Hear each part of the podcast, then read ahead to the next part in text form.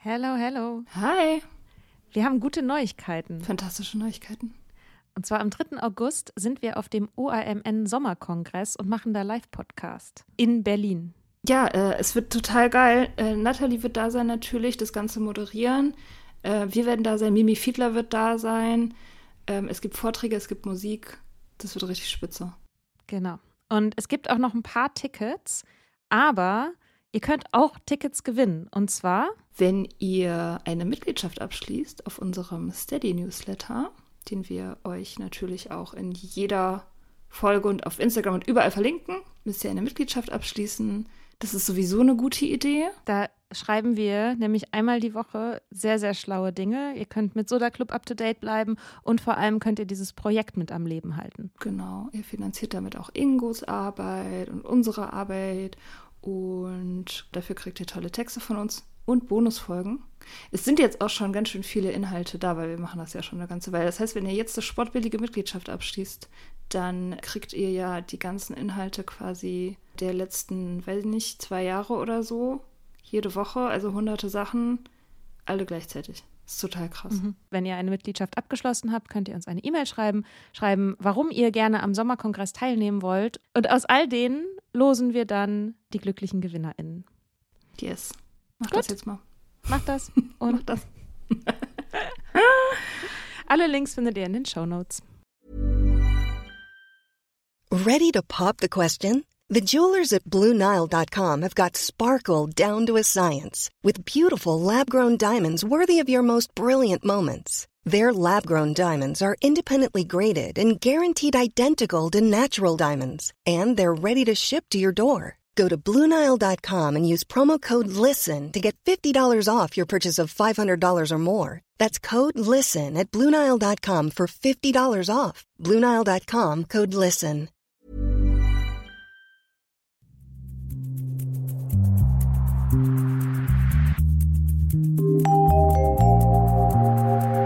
Willkommen zurück im Soda Club Podcast. Wir haben gute Neuigkeiten. Soda Club gibt es jetzt auch als Magazin. Du findest das Sodamag Magazin für Unabhängigkeit unter sodaclub.com. Und jetzt viel Spaß bei dieser Folge. Yeah, hi. Hallo. Ähm, wir haben heute einen sehr speziellen Gast, eine Gästin, äh, und zwar Joe. Das ist eine Freundin Hallo. von mir. Äh, Hallo Joe. Sehr, es ist eine sehr langjährige Freundin. Wir haben uns kennengelernt, da waren wir ähm, 18. Aha. Ich glaube, 18 waren wir. Ähm, wir haben uns in der Schule kennengelernt, als wir zusammen Abi gemacht haben.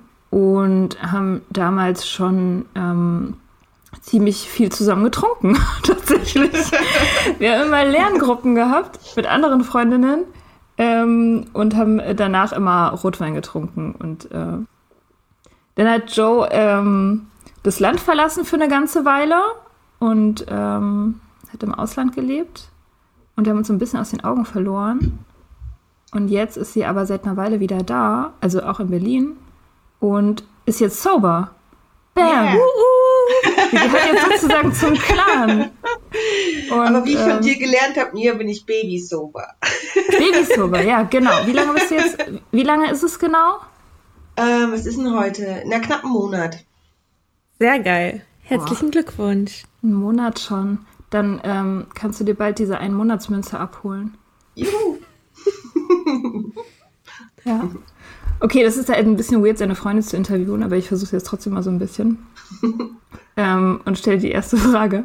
Warum hast du aufgehört zu trinken? Warum habe ich aufgehört zu trinken? Hm.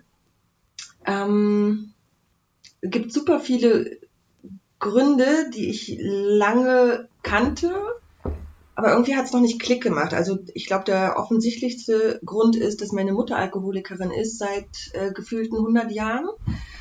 Äh, das heißt, ich habe mir das da äh, so ein bisschen abgeguckt. Um, die Hangover wurden irgendwie schlimmer. Ich habe Sachen nicht mehr hinbekommen. Ähm, ich habe irgendwie gemerkt, dass Alkohol und ich, wir sind nicht so wirklich kompatibel, auch wenn wir irgendwie beste Freundinnen sind. Aber so eine Art toxische beste Freundin.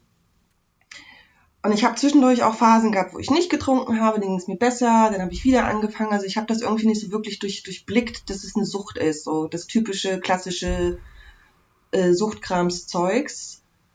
Ähm, ja, wir sind ja äh, gleich alt.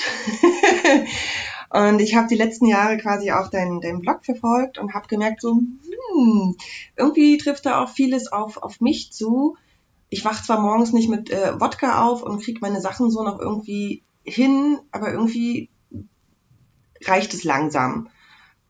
So, und es hat halt ein paar Anläufe gebraucht und ähm, letzt, Ende, Ende letzten Jahres habe ich gemerkt, so, boah, pff, alles scheiße. Kein, kein Job, keine Kohle, ich trinke den ganzen, die ganze Zeit abends irgendwie und es wird noch doofer und Depression und Angstgeschichten und, äh, und kein Partner und allein und ich gehe auf die 40 zu langsam. und dann habe ich irgendwann gedacht, so, boah, ich schaffe das irgendwie nicht alleine äh, und habe bei einer Suchtberatung angerufen und die haben mir so, äh, ja, so den Tritt in den Hintern gegeben, ganz sanft, in Anführungsstrichen. Also ich war da jetzt drei Monate ähm, mit einer Sozialarbeiterin und einer Gruppe und so, aber irgendwie habe ich noch gemerkt, so, mh, hm, der Alkohol, das ist irgendwie noch cool, das bringt den Kopf abends runter, das relaxt und so.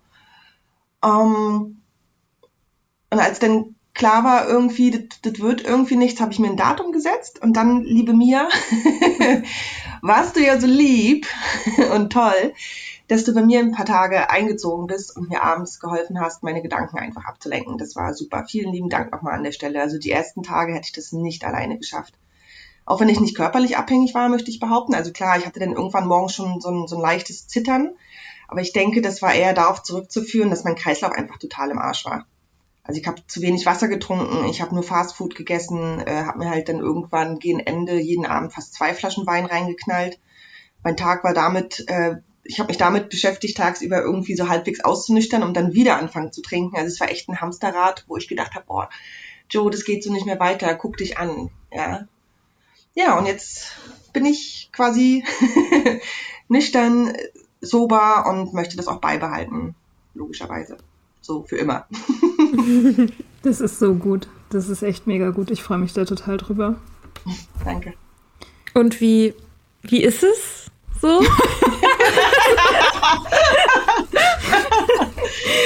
ähm, so die ersten Tage war das so, boah, habe ich viel Zeit. Alter, was mache ich mit meiner Zeit? ja, oh Gott, oh Gott. Ja. Mia ist halt dann irgendwie um sieben oder so aufgewacht und das hat mich dann aufgewacht, wo ich dachte, cool, ich bin wach, jetzt nicht weiter pennen, nicht wieder bis um elf, zwölf, krieg keinen Rhythmus hin. Und dann bin ich aufgestanden, habe wie jeden Morgen so zwei Stunden Kaffee getrunken und so mit mir geredet und geguckt, was der Tag so bringt. Und das war langweilig. Und ich dachte, boah, du musst dich jetzt irgendwie beschäftigen. Ähm, und habe dann angefangen, so ein paar Hausprojekte zu machen. Ich habe meine Bücher aussortiert, ich habe einen Keller aufgeräumt, ich habe Bettwäsche gewaschen, aussortiert, umdekoriert, der ganze Kram.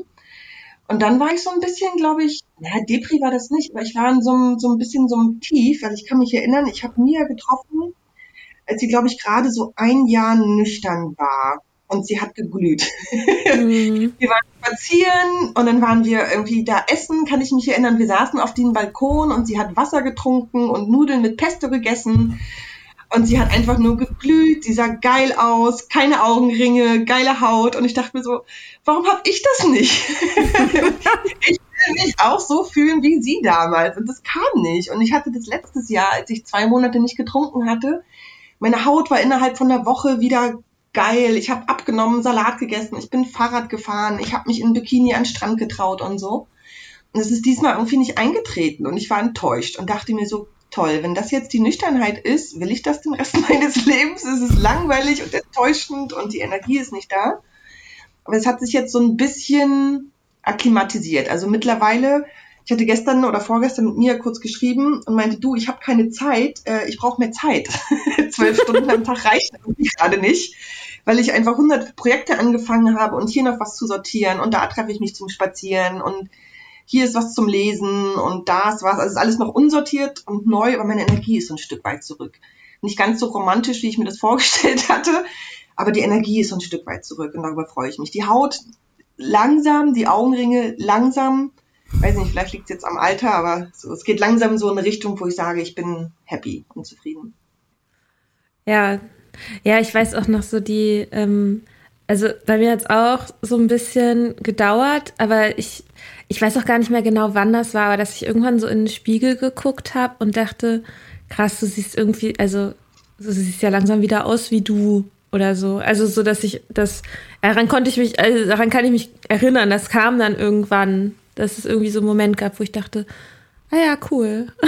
man sieht wieder irgendwie, man sieht wieder, dass so, so Leben irgendwie wieder zurückgekommen ist. So. Ja. Ja. Also meine Freundinnen sagen mir, man sieht es wohl an meinen Augen. Also die sind halt etwas wieder klar und nicht so benebelt.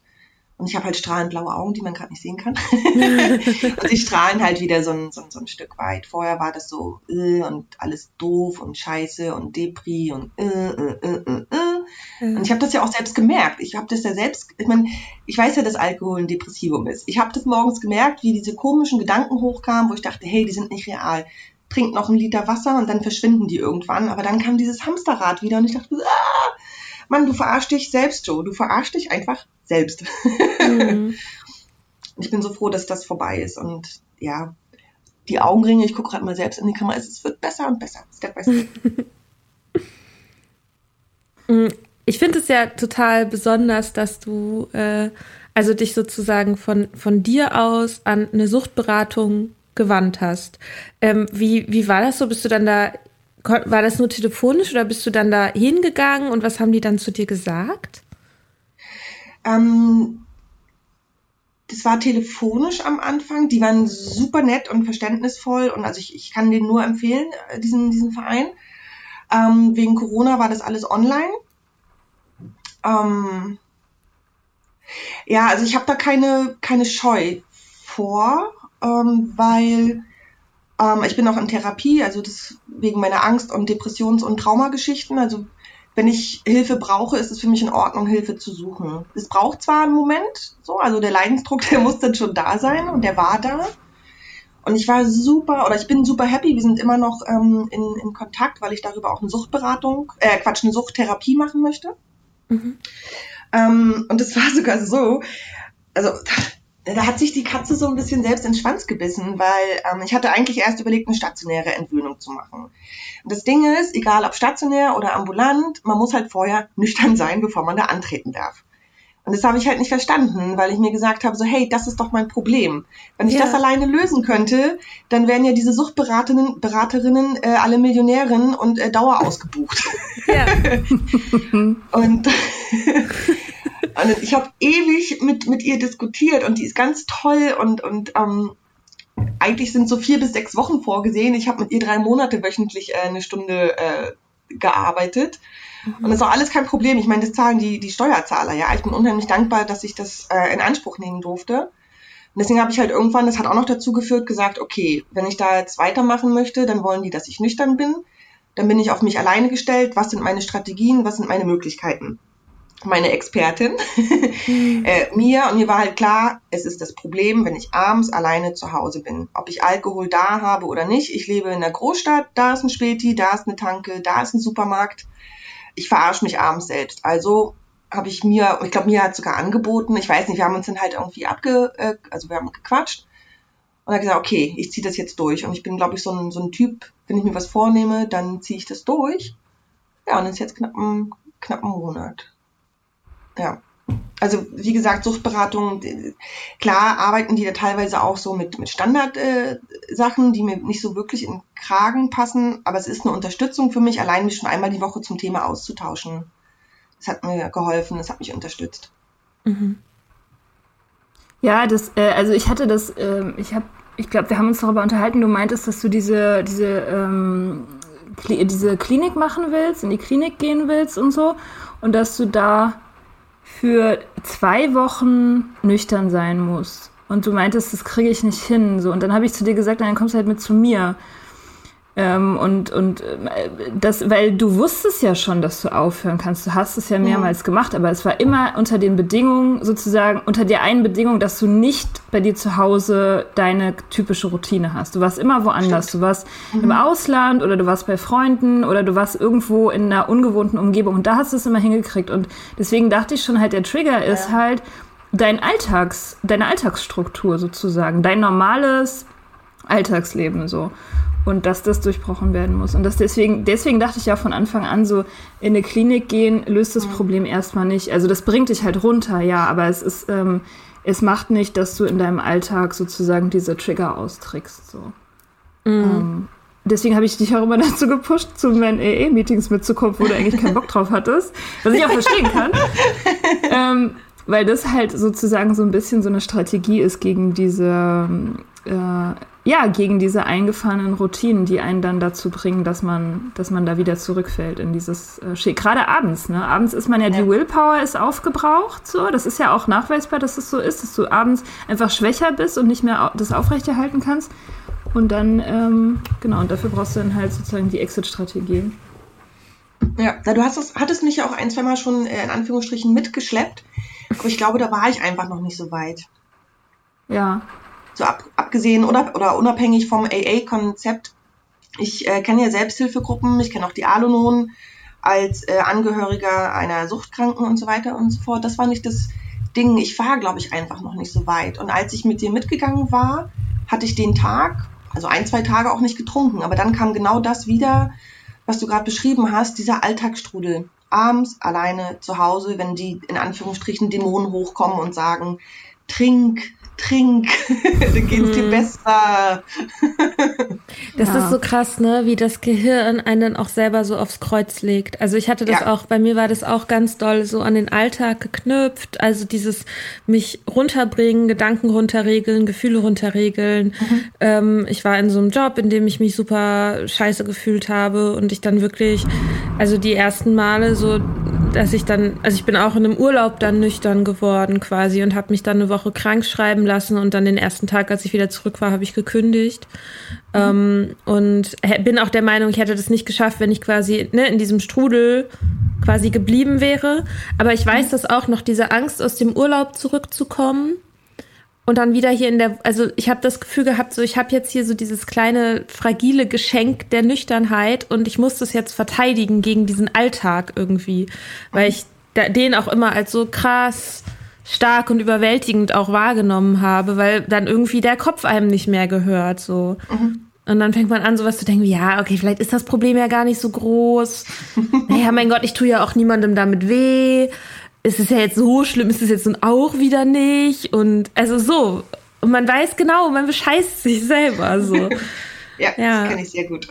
das, und was habt ihr dann abends so gemacht? Also Wir haben Girls geguckt. Also genau. Joe hat super geiles Essen gekocht. Ähm, weil sie ja so, so über viel Zeit auf einmal hatte und darunter gelitten hat, so ein bisschen. Ähm, davon habe ich profitiert dann. So, das ist so eine Phase, wo ich äh, mega viel gearbeitet habe und ähm, dann äh, habe ich äh, super geiles Essen bekommen und dann haben wir Girls einmal durchgeguckt. Ich dachte, Girls ist irgendwie das Richtige ähm, ja. für Babys. Also ich bin fast durch jetzt mit der, mit, den, mit der letzten Staffel und ich weiß noch ja. nicht, was danach kommen soll. ja, was kommt danach? Danach kommt erstmal ein richtig guter Sommer.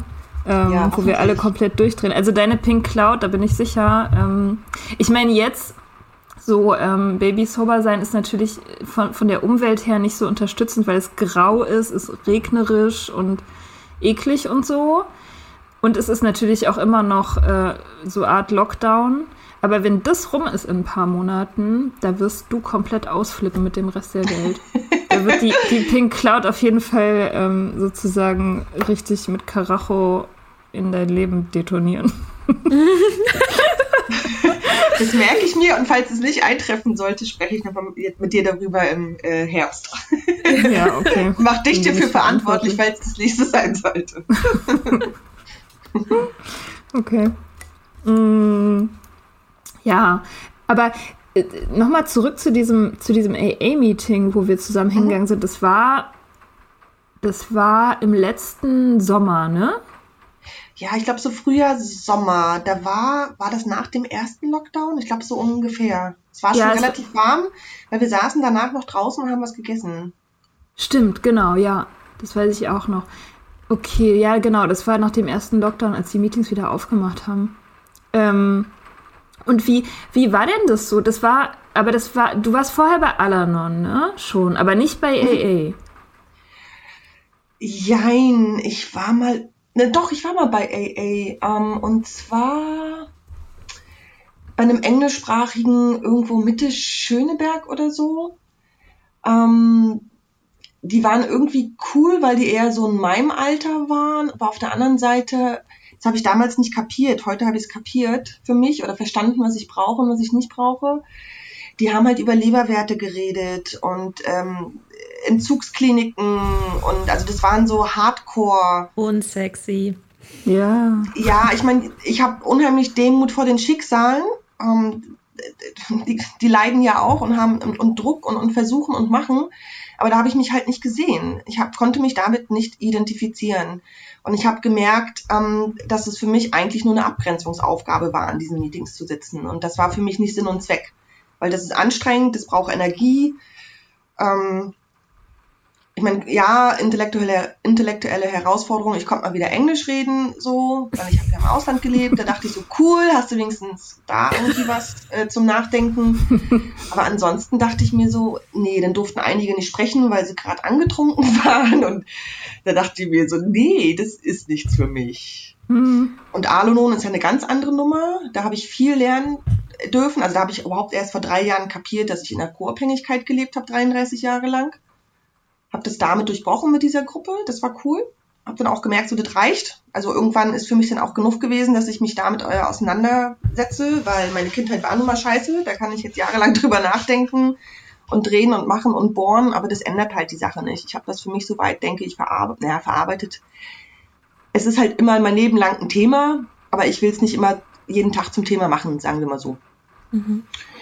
Und ich war noch mal bei AA in der Klinik und da saßen Männer Ü50 mit Knollnase. Und das hat mich getriggert, weil die hatten schon so Whisky-Stimmen und, äh, und haben dann irgendwie in der Pause darüber geredet, wie sie Baileys Eis essen am Wochenende. Uh, dürfen sie eigentlich gar nicht. Oh, und da dachte ich mir so, oh und da dachte ich mir so, dann habe ich noch mit, mich noch mit dem Oberarzt angelegt, weil ich habe halt argumentiert, dass es nichts für mich ist. Und der meinte, ja, sie verdrängen, dass sie süchtig sind. Und ich so, nein, ich bin psychisch abhängig, aber ich will nicht in diese Gruppe. Und das war ein Riesendrama. Ich wurde dann als ansprüchlich bezeichnet, weil ich mich einfach nur dagegen wehren wollte, dass ich da in diesen, weiß ich nicht, das ist halt, ich bin halt nicht Ü50 und hab äh, weiß ich nicht, ein Ex-Mann und fünf Kinder, die ich geschlagen habe in meinem Alkoholsuff oder sowas. Ich meine, wie gesagt, Respekt, das sind auch Schicksale, aber das bin ich halt nicht. Mhm. So, ich bin 36 Jahre alt oder damals war ich halt 33, 34. Ich habe ein Alkoholproblem, man sieht es mir nicht an. Ich trinke nicht tagsüber. Ich kann problemlos aufhören. Ja, deswegen war halt AA für mich so ein äh. und äh, in deinem, in Anführungsstrichen, Meeting mir, dachte ich zum Anfang auch, boah, das ist ja, ja ganz schön äh, straff durchorganisiert. Mit, äh, Unter der Regentschaft der, von mir. Unter meiner eisernen Hand. genau. Mit hier, ne, aus der, ich sag immer, Bibel äh, lesen und Gott und Bar und das kann ich mittlerweile so ein Stück ausblenden. Ich bin auch noch nicht so, also ich komme jetzt regelmäßig mit dir mit seit ein paar Wochen und das, das ist toll, ich finde es gut weil es halt normale Menschen sind, in Anführungsstrichen. Also Menschen, die lange aufgehört haben, aber halt immer noch so, ja, die es nicht schleifen lassen, sozusagen.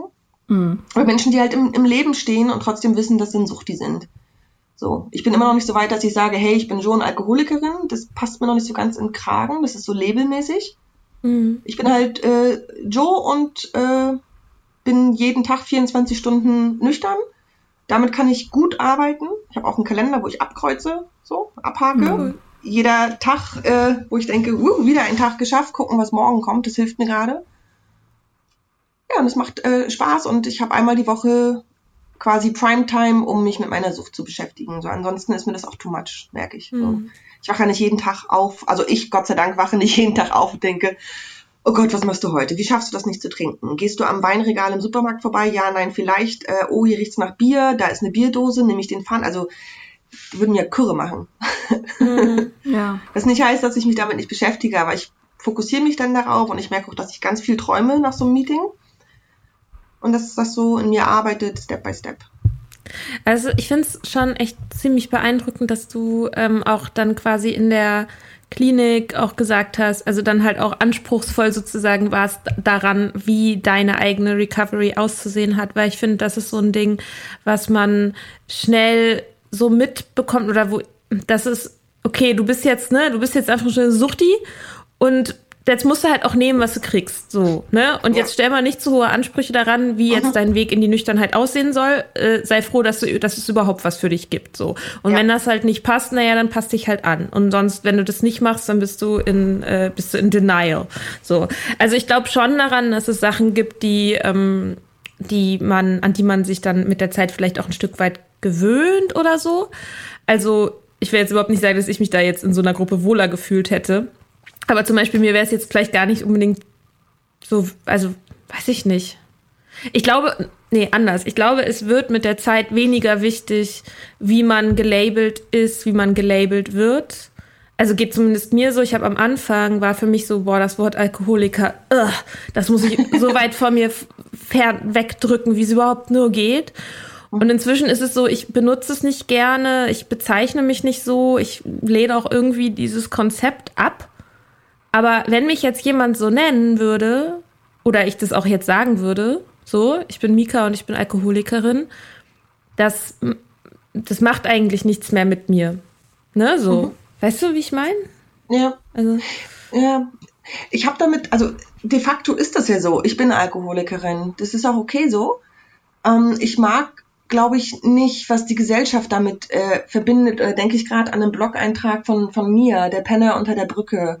Mhm. Und damit kann ich mich nicht identifizieren. Ja.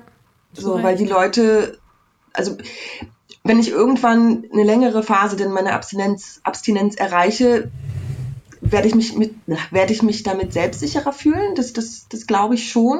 Noch ist das so ein bisschen fragil. So, ich kann ja wieder, ne, nochmal äh, zurück in Anführungsstrichen, was auch okay wäre, weil dann hat noch irgendwas gefehlt. Ähm, Alkoholikerin, ja, ich habe mich damit in diesen in dieser Suchtgruppe da von dem Verein auseinandergesetzt, äh, weil da ähm, hat sich jede Woche die ganze Gruppe einmal vorgestellt. So, ne? Was ist dein Suchtmittel? Wie heißt du? Wie alt bist du? Was ist dein Suchtmittel? Mhm. So, und immer dieses Wort Suchtmittel, Rückfall, Alkoholikerin, Abhängigkeit. Mm, das ist nicht, das ist so problemorientiert. So. Ja. Oder ja, das sind, weiß ich nicht, damit kann ich, das, das hilft mir halt nicht. So. Und das habe ich auch mit meiner Sozialarbeiterin besprochen und es das fiel ihr schwer, das zu verstehen, weil sie halt damit arbeitet und weil die Frauen, also es war ein Frauenverein, äh, damit halt, die sind das halt gewohnt. So, das ist das Konzept, nimm, was du gerade gesagt hast, äh, friss oder stirb. Mhm. So ist das jetzt. So, und das habe ich dann mal in die Runde geworfen und dann meinte eine der älteren Damen, Stimmt. Ähm, ich bin ja Medi also sie ist medikamentenabhängig gewesen und sie meinte dann, was soll ich eigentlich sagen? Ich bin trockene Medikamentenabhängige. also das System funktioniert ja dann auch nur so ein Stück weit. Ja. So. Also weiß ich nicht. Ich werde es wahrscheinlich irgendwann sagen können. Ich habe das halt immer umschrieben. So, ich mhm. bin auf dem Weg in die Nüchternheit, habe ich dann immer gesagt. So, Alkohol mhm. ist mein Problem. So in die Richtung. Ja, das mit der Klinik, jetzt fällt mir das gerade wieder ein, ist krass. Ich meine, ich war ja da wegen, wegen äh, meiner Angststörung und Panikattacken und so ein Kram. Mhm. Ja, das war der Kämpfer in mir. So im Nachhinein kann ich drüber lachen, aber es war unheimlich anstrengend. und ich weiß noch, wie die da alle um mich herum saßen und meinten, Frau, hm, hm, Sie wissen schon, ne, dü, dü, dü, dü, dü, das ist ganz schön ansprüchlich hier. Das machen ja andere auch so. Und das ist hier, ne? Das steht tatsächlich in meinem Arztbrief. Ach du Scheiße. Ja, ich habe schwarz auf weiß. Und damals dachte ich, damals dachte ich halt so, oh Gott, ich bin falsch. Aber mein Herz hat mir halt gesagt, nee, Joe, du bist richtig. Du fühlst dich hier unwohl. Und das ist in Ordnung. So. Ja. Und wenn sie damit nicht klarkommen, dann machen die ihren Job falsch oder haben nicht wirklich kapiert, was Sucht bedeutet oder bedeuten kann. Ja. ja, und dass man halt, dass man halt auch nicht so weit gehen muss, dass man dem Bild entspricht. Ne? Das ist ja das Problem, dass eben die, die Sucht wird ja zementiert bei allen Menschen, die jemals süchtig geworden sind, wird die Sucht ja gemacht in diesem Zwischenraum. Nämlich wenn man noch, wenn man noch normal funktioniert und wenn man noch nicht alles verloren hat und so, da wird es ja da wird es ja manifest sozusagen. Mhm. Und der und dieses Bild, was wir haben vom, vom Penner auf der Brücke, das ist ja nur der, der allerletzte Endpunkt sozusagen von so einer langen, langen Entwicklung.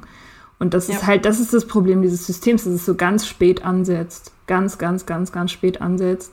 Weil halt vorher sollen ja alle Leute auch trinken. So. Ja. Vorher soll, sollen ja alle das konsumieren und in diesem, in diesem riesigen Zwischenraum sind ja so viele und da gibt es einfach total wenig Angebot. Das ist einfach, das ist ein riesiges Manko an diesem System. Es ist auch ein Stück weit pervers. Total. Total. Ja. ja. Auf jeden Fall. So mal auch, also wo du gerade drüber ähm, redest, ich habe mich ja mit den Kliniken beschäftigt, weil ich dachte, ich möchte auf eine stationäre äh, Geschichte für, glaube ich, drei oder sechs Monate oder so. Ich glaube, die Rückfallquote bei den klassischen Konzepten, was die Krankenkassen so anbieten, ist 80 Prozent, wenn nicht sogar über 80 Prozent. Also was ist denn da Sinn und Zweck dieser Geschichte außer Geldmacherei? So. Mhm. Und irgendwann verweigern die Kliniken auch wieder eine Aufnahme, weil die Leute halt ein, zwei, drei, vier, fünf, sechs, sieben Runden machen. Ja. Mhm. Auf den Weg in die Nüchternheit und es einfach nicht schaffen, weil sie schon so kaputt sind und weil so ein bisschen Handwerkern und Töpfern einfach nicht hilft. das ist zwar gut zur Ablenkung, aber ich, es ist halt, ja, der, ein Systemfehler in Anführungsstrichen. Ja, ich glaube, es ist so dieses, ähm, also die, diesen also ich glaube schon, dass es irgendwie gut ist, quasi, das ist, finde ich, der große Vorteil an so Rehab, dass man eben nicht in seinem normalen Umfeld ist, in dem halt quasi diese Triggerpunkte, die man, sei es der Supermarkt, an dem man vorbeiläuft, sei es der Kiosk gegenüber, sei, ne, was auch immer einen dann irgendwie triggert oder das Sofa, auf dem man immer sitzt, ähm, dass die halt mal weg sind, so dass man so ein bisschen einfach die Hände frei hat und so mhm. überhaupt mal das da überhaupt mal drüber nachdenken kann, weil du nicht dich quasi täglich von Trigger zu Trigger irgendwie han hangelst. Ähm, aber gleichzeitig sind die Trigger natürlich ja auch immer noch da, wenn du zurückkommst, ne? Und Absolut, das, das ist halt, finde ich, so ein bisschen das, ähm, also das ist, eigentlich ist es natürlich gut, wenn es halt so eine Begleitung gibt, so was, was Mia ja quasi für dich mitgemacht hat, ne? Dass ihr euch quasi einfach, ja, abends ablenken. Man weiß genau, okay, ja, meine Problemzeit ist äh, meinetwegen ab äh, 17.30 fängt es an, anstrengend zu werden. Mhm. Dann, äh, und ab da ist dann jemand da, sozusagen. Ne? Ja. Das ist natürlich enorm hilfreich. Ja. Absolut. Also ich äh, bewundernswert, dass Mia das so klar gesehen hat äh, vor ein paar Monaten. Ich habe es nicht gesehen, habe dann aber darüber nachgedacht. Und ich habe mich halt auch einfach stabilisiert. Dann wurde Frühling, mir ging es besser und so weiter. Und habe gesagt, ich will keine stationäre Scheiße weil genau das ist, was du gerade beschrieben hast. Ich komme dann nach Hause und da habe ich das Sofa, da habe ich den Supermarkt, da habe ich meine Routine. Was mache ich dann? Dann war ich drei Monate nüchtern, mhm. konnte mich ablenken und ich weiß, dass ich funktioniere, was Mia von auch beschrieben hat, in einem Umfeld, wo nicht getrunken wird, dann ist es halt einfach so. Aber dann komme ich zurück und dann ist keiner da. Und dann die Anschlusstherapie zu bekommen, ich weiß auch gar nicht mehr, wie nahtlos das hätte sein können. Und selbst mit Anschlusstherapie, na, dann bin ich einen Abend in der Woche beschäftigt. Woher nehme ich die Kraft, jeden Tag ins Meeting zu rennen? Schaffe ich das? Ja. Hm. Ja, nein, vielleicht. Mhm. Kostet ja auch eine Menge Geld, ne, für so eine Therapie. Deswegen war das also bewundernswert, äh, Mika, dass du das geschafft hast mit dem Urlaub und dann zurück in deinen Alltag. Ich hätte es ohne mir nicht geschafft. Ja, es war eine unheimliche Unterstützung und, und Hilfe. Ja, ich habe, ähm, also ich hatte insofern, also erstmal Unterstützung durch meine beste Freundin, die wirklich in ihrer absoluten Superheldinnenfähigkeit, die hat, ähm, äh, die hat in der Zeit, in der ich im Urlaub war, hat die meine Wohnung hier für ein Fotoprojekt genutzt und hat äh, meine komplette Wohnung geputzt, hat alle Sachen gewaschen, hat alle, hat mein Altglas weggebracht ähm, cool. dass ich nach Hause kam. Also ich habe ja, ich habe auch ich habe parallel mit dem Rauchen aufgehört und ich kam halt wow. zurück in meine Wohnung, alle Aschenbecher ausgeleert, alle äh, Sachen gewaschen. Also ich kam sozusagen, ich hatte echt so ein Gefühl von so einem frischen Start zum einen und ähm, zum anderen, mein, mein Freund trinkt gar keinen Alkohol, was ich immer noch super faszinierend finde, dass ich, dass ich überhaupt mit dem zusammengekommen bin, ehrlich gesagt. Ähm, ja, und das heißt, es war sozusagen ähm, ein Stück weit diese, diese Ablenkung bei Leuten, bei, bei denen quasi das Trinken dann nicht unbedingt das Thema ist oder wo ich das quasi ansprechen oder jetzt darum bitten muss, zum Beispiel, oh, bitte in meiner Gegenwart jetzt erstmal, wo es alles noch so frisch ist, bitte trink keinen Alkohol in meiner Gegenwart oder so. Das musste ich da gar nicht verhandeln, mhm. sozusagen, bei den beiden auf jeden Fall, die so meine Hauptbezugspersonen sind. Aber ja, ich bin total froh, dass es verfangen hat. Also. Ja, cool. Mhm. Superheldinnen-Freundin, die habe ich auch, die heißt mhm. Mia. naja, auch wenn ich meine Flaschen selbst entsorgen musste, aber für mich hat das zum Prozess dazugehört. Ja. Einfach, ich hatte so viele Flaschen überall versteckt. Ja, einfach weil ich hatte auch noch welche im Schrank. Mhm. Echt? Ich ja. habe hab gerade so ein, so ein Wandstreichprojekt in meinem Schlafzimmer und habe das Bett weggerückt und habe gestern oder vorgestern noch Flaschen gefunden und dachte so, wow, immer noch welche. Und ich habe die tatsächlich sofort in, in den Keller gebracht, weil in einer noch was drinne war. Und ich dachte mir so, eigentlich bist du so nicht Joe, aber just in case. Das ist ja dann schon Ethanol jetzt in, an diesem Punkt, aber trotzdem weg damit. Eklig. Ja. Ja, aber ähm, also ich, das Community-Ding, das ist wirklich total wichtig, dass man so, dass man so ein paar Leute hat. Äh, auch darüber reden, das ist echt einfach immer die Antwort, so darüber ja. zu reden. Und deswegen sind auch Meetings tatsächlich einfach zu 100 Prozent eine gute Idee. Egal, wie man die Philosophie findet von AA, wenn man mhm. nichts anderes hat, wenn man, also ich hatte halt damals, ich hatte keine Nee, stimmt gar nicht. Ich hatte sober Leute in meinem Umfeld. Mein Onkel war ja schon sober. Aber das war irgendwie. Das war wahrscheinlich zu nah oder so, zu sehr Familie. Ich hatte keine Freunde, die sober waren. Und zu AA zu gehen war halt so ein Mittel, ähm, einfach die Möglichkeit zu haben, einen Raum zu haben, von dem ich wusste, da wissen die Leute, wovon ich rede und dann darüber zu reden. So, das ist, mhm. das ist echt, das ist bei allen, bei allen Problemen irgendwie einfach die Antwort. So, ich hatte neulich ein Gespräch mit, einer Freundin, die, ähm, deren Oma ganz doll krank ist und die, die meinte, ähm, sie, sie, sie überlegt sich so einer Trauergruppe anzuschließen, wo die Leute halt darüber reden, wie das ist, Leute, andere Leute zu verlieren durch Tod. Und ähm, weil ihr das immer krass hilft, wenn auch nur einer mal sagt, ähm, ja, bei meiner Oma war das auch so. Ähm, und das war genau die gleiche Geschichte. Und sie meinte, allein das, das zu wissen, dass jemand sagt, bei mir war das auch so, ähm, hilft schon total.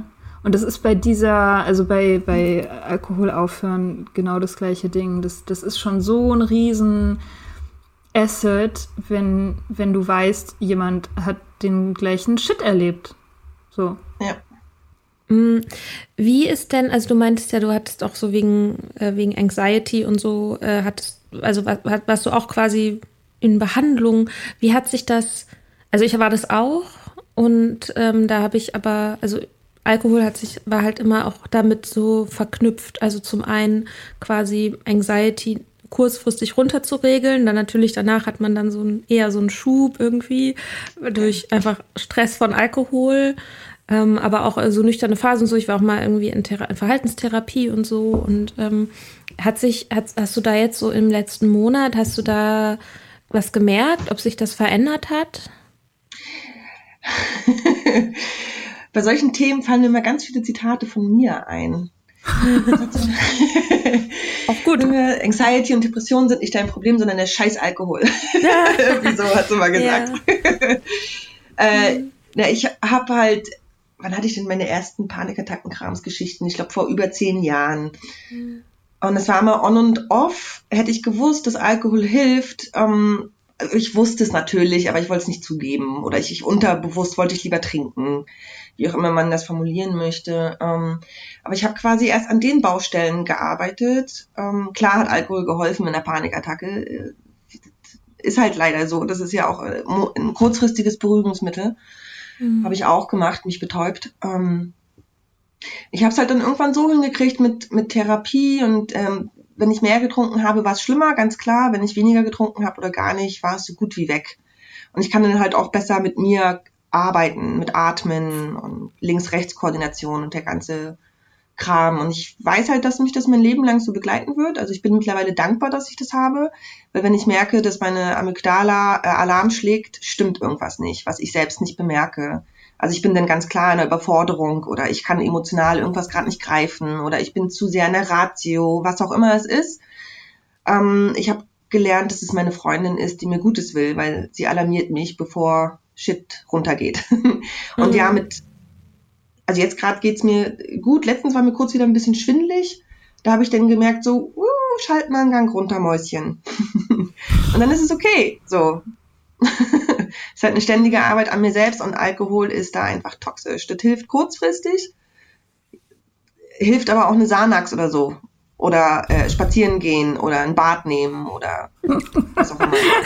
Ich will jetzt keine Werbung machen für Beruhigungsmittel. Ich wollte gerade sagen, es war witzig, dass das deine erste Option war hier im Sober-Podcast. Kann auch Drogen nehmen.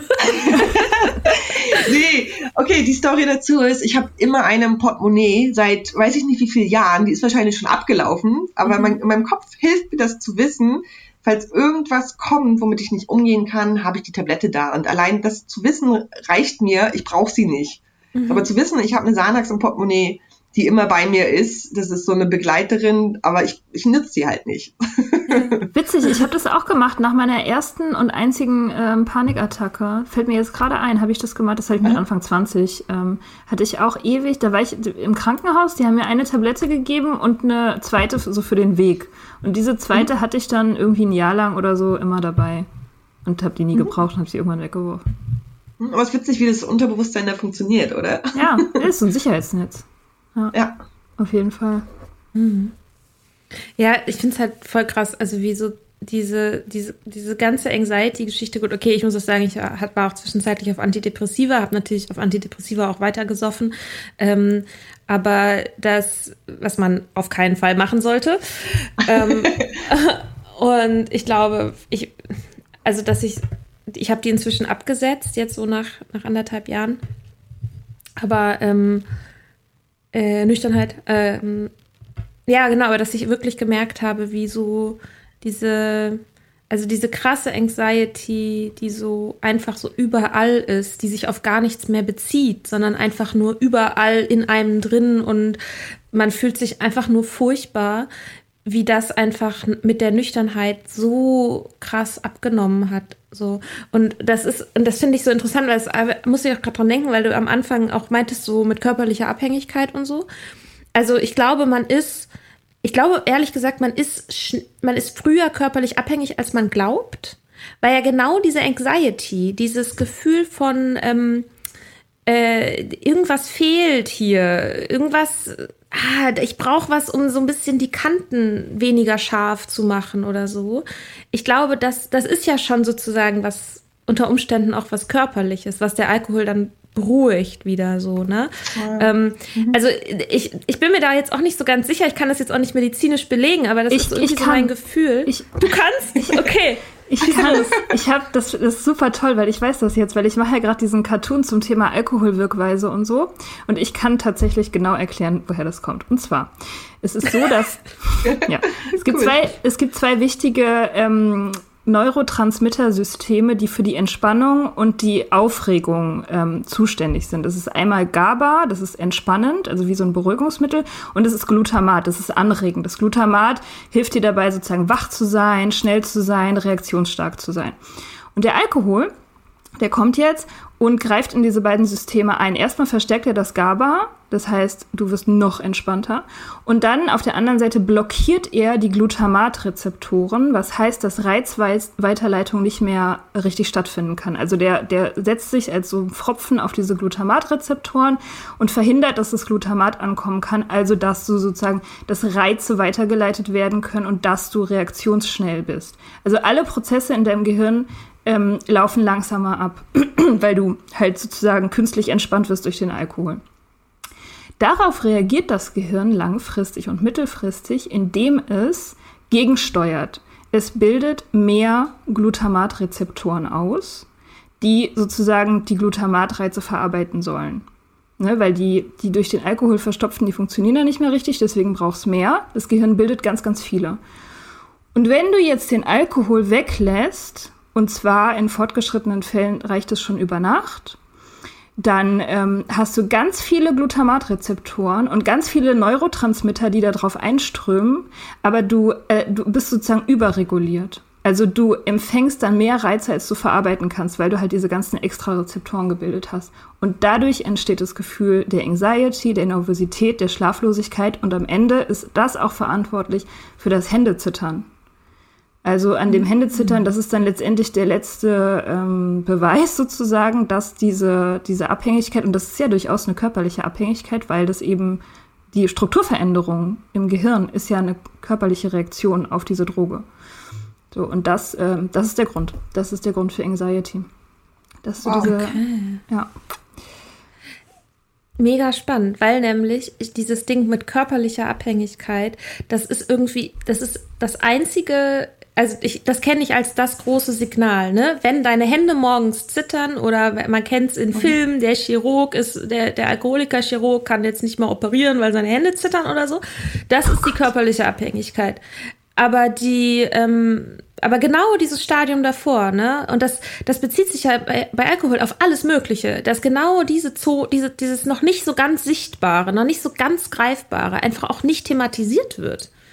Ja, bei euch wird ja. thematisiert. Deswegen ja. finde ich das ja so cool, was ihr macht. Ja, ja, ja, das ist auch, das ist ja auch letztendlich der Grund, ne, dass man diese Lücke schließen muss, dass wir diese Lücke schließen mit all den anderen Leuten, die das auch machen und die ja hoffentlich ja. täglich mehr werden. Mhm. Ähm, genau. Mm, mich würde jetzt noch interessieren, was sind denn so Sachen, die dir helfen, die dich stabilisieren, wo du das Gefühl hast, das macht das Nüchternsein irgendwie einfacher oder so. Hast du da so Strategien? Ja, zum einen, was ich vorhin erklärt hatte, ähm, ich habe es mir vorgenommen und das äh, ist dann so. Mhm.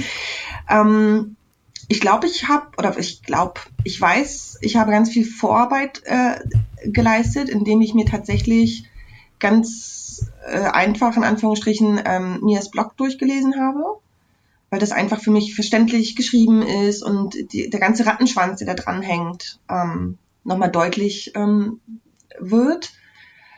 Ähm, ich liebe die Arbeit mit inneren Anteilen. Also wenn ich merke, dass da so ein Anteil hochkommt, der sagt, so ein Gläschen, warum nicht? Ist doch nur eins und so, weiß ich, dass mein Gehirn mich verarscht.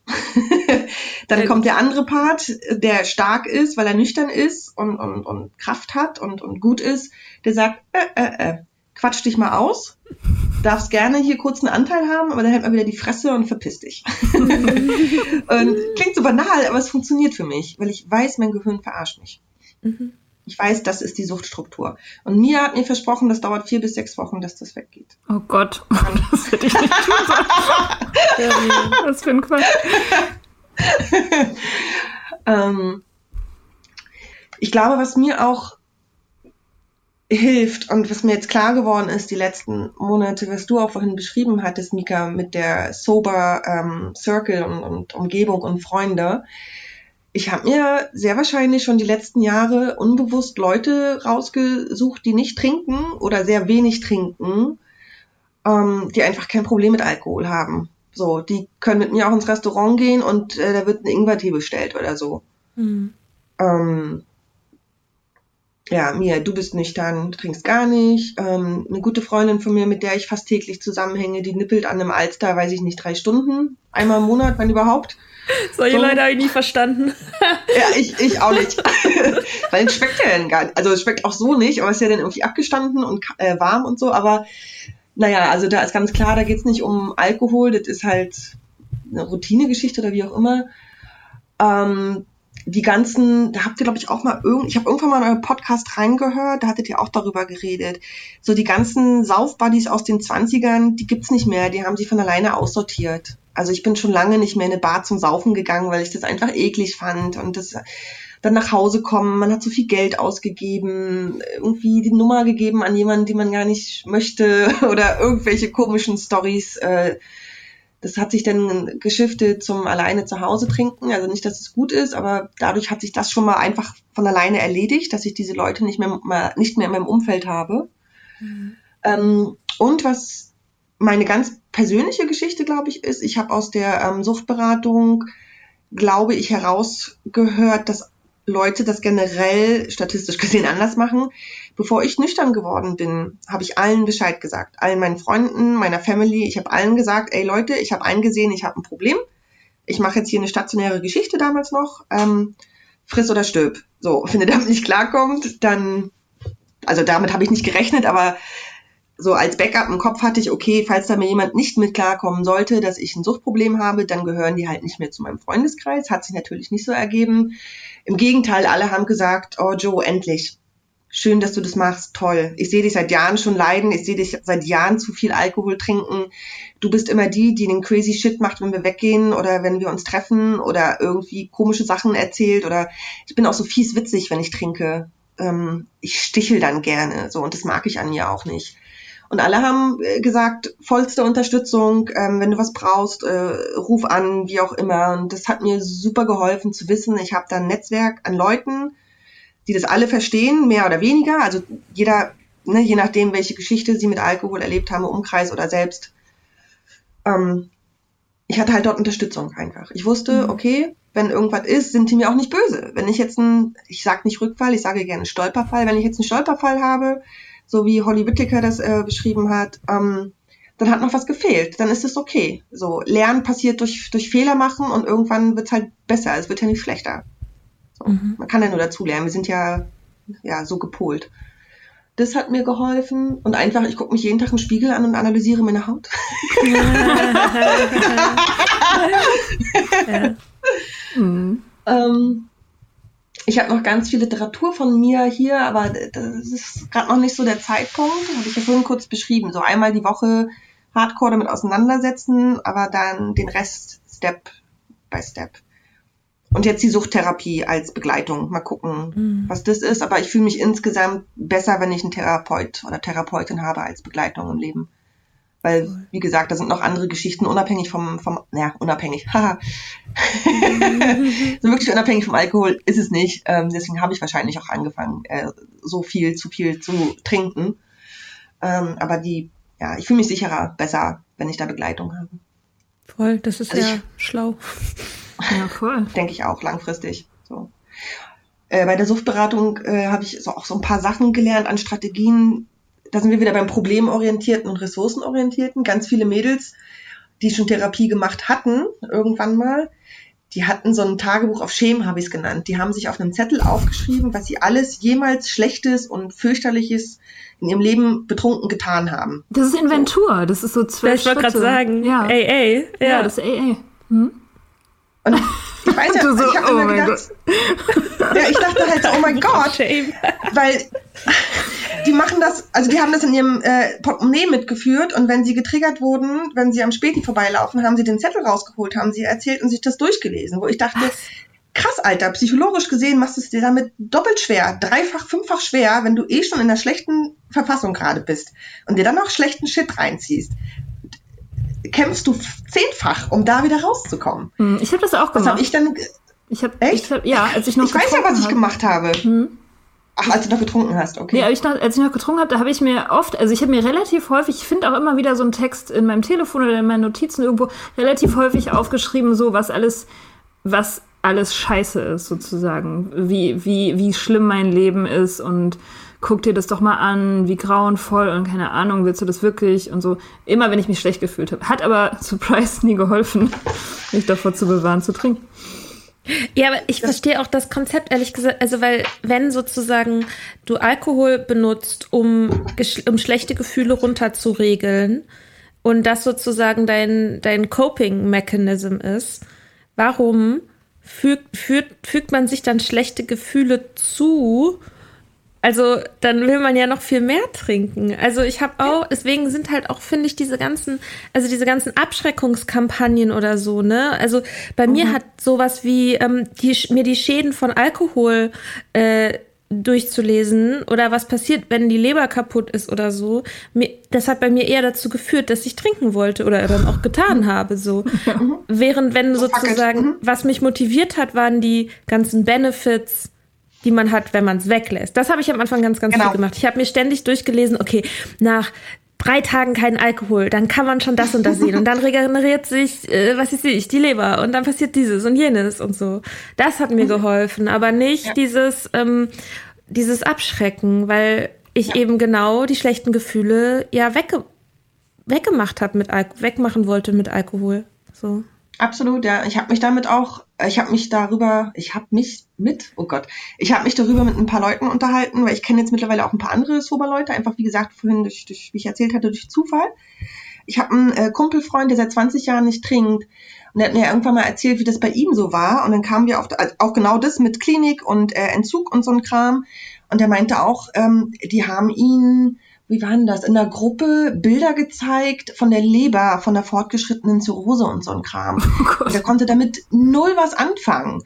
Also das ist halt irgendwie anscheinend das klassische altbackene Therapiesystem, was wir hier in Deutschland haben. was mir äh, einfach nichts bringt. Und ich habe das genau wie du gemacht, Mika. Ich habe das umgedreht und habe mir äh, Notizen gemacht, ähm, so eine fortführende Liste. Hier, ha, die ist noch nicht ganz so voll. Das ist halt immer so phasenweise, wo ich aufgeschrieben habe, Pro Sober heißt die Liste. Was ist geiler, wenn ich nicht trinke? Weil das, Geil. mir das in Erinnerung zu rufen, was geiler ist, weil ich es ja schon kenne, das denke ich mir so, ja, positiv, geil. So. Und mhm. ich bin jetzt hier keine Öko-positiv, wir umarmen uns alle Tante, aber das hilft mir. So, allein dieses, ne, ich habe keine Fahne mehr. Wie oft habe ich mich geschämt? Ich habe keine Fahne mehr. Ich kann Leuten näher kommen, wenn ich, also jetzt mit Corona, okay, aber ich kann Leuten näher kommen. Ich kann was lesen mit jemandem zusammen oder so. Äh, hier, mhm. ganz klar an erster Stelle Haut und Falten. Mhm. halt all so ein Kram. Ich schwitze besser. Kennt ihr das, wie man vom Alkohol das so eklig schwitzt? Geil. Das, ey, Mika, das drucken wir auf unsere ersten Batch of T-Shirts. Ich schwitze besser. Schwitze besser. So dafür. Besser. Ja, Finde ich total gut. Sober, besser schwitzen. Ja, es riecht auch, also es riecht anders und es fühlt sich anders an. Ja, so. Voll. Ich weiß noch, wie mein Kreislauf gepumpt hat und ich habe geschwitzt wie so eine 80-Jährige mit Asthma. So. Mhm. mhm besser schlafen, all der Kram. Oder mein Lieblings, einer meiner Lieblingspunkte ist auch ähm, klare Entscheidungen treffen, auch wenn sie sich als Irrtum entpuppen können. Wie nochmal? Was nochmal? Klare Entscheidungen treffen können, auch wenn sie sich als Irrtum entpuppen ah, können. Uh, das ja. ist schon. Ja. Das ist schon advanced. advanced. ja, schon. Weil, ja, so mein romantisiertes Bild von äh, nüchtern sein, ich werde nicht immer kluge Entscheidungen treffen, aber ich treffe sie bewusst, auch wenn sie falsch sind. So, das ist dann mhm. aber okay. Man kann dann auch mit den, mit den falschen, also mit den Konsequenzen einfach viel besser leben und umgehen, ähm, wenn sie ja. falsch sind. Ja, ich finde auch, wenn man sich halt bei einer Entscheidung, oder das ist so ein bisschen das, was ich mir sage, wenn ich irgendwie vor einer Entscheidung stehe, dass ich sozusagen versuche, die Entscheidung zu treffen, die mit den Informationen, die ich jetzt habe, die vermutlich beste ist. So, und ja. mir dann auch, weil dann kann es natürlich kann es sein, dass es sich herausstellt, dass mir vielleicht auch eine Information gefehlt hat oder so.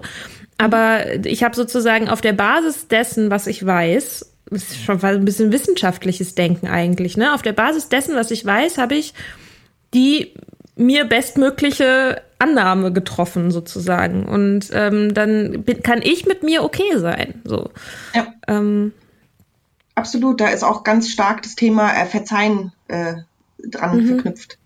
Auch eins meiner großen äh, Themen. So, Verzeihen fällt mir unheimlich schwer, aber ich glaube, das ist Schlüssel zu einem guten Leben. So, also ich kann mein Leben lang äh, meine Eltern dafür verurteilen, dass sie scheiß Entscheidung getroffen haben. Aber sie haben die Entscheidung mit dem Wissen, was sie in diesem Moment hatten, ob jetzt nüchtern, betrunken, wie auch immer, was da für Adjektive fallen können, sie haben die Entscheidung so getroffen Punkt. Mhm. So, kann man nicht ändern. Also ich kann es nicht, also keiner kann das ändern jetzt in der Gegenwart und auch nicht in der Zukunft. Das ist Vergangenheit. Das war halt mhm. halt so, verzeihen. Ja, ich meine, seinen Eltern zu verzeihen heißt ja auch nicht unbedingt, dass man mit denen okay sein muss. Ne? Heißt noch nicht mal, dass man mit denen reden ja. oder zu tun haben muss. Ne? Das mhm. Verzeihen, mhm. das macht man ja schon auch irgendwie so ein bisschen für sich selbst, für den eigenen ja. Frieden. Mhm.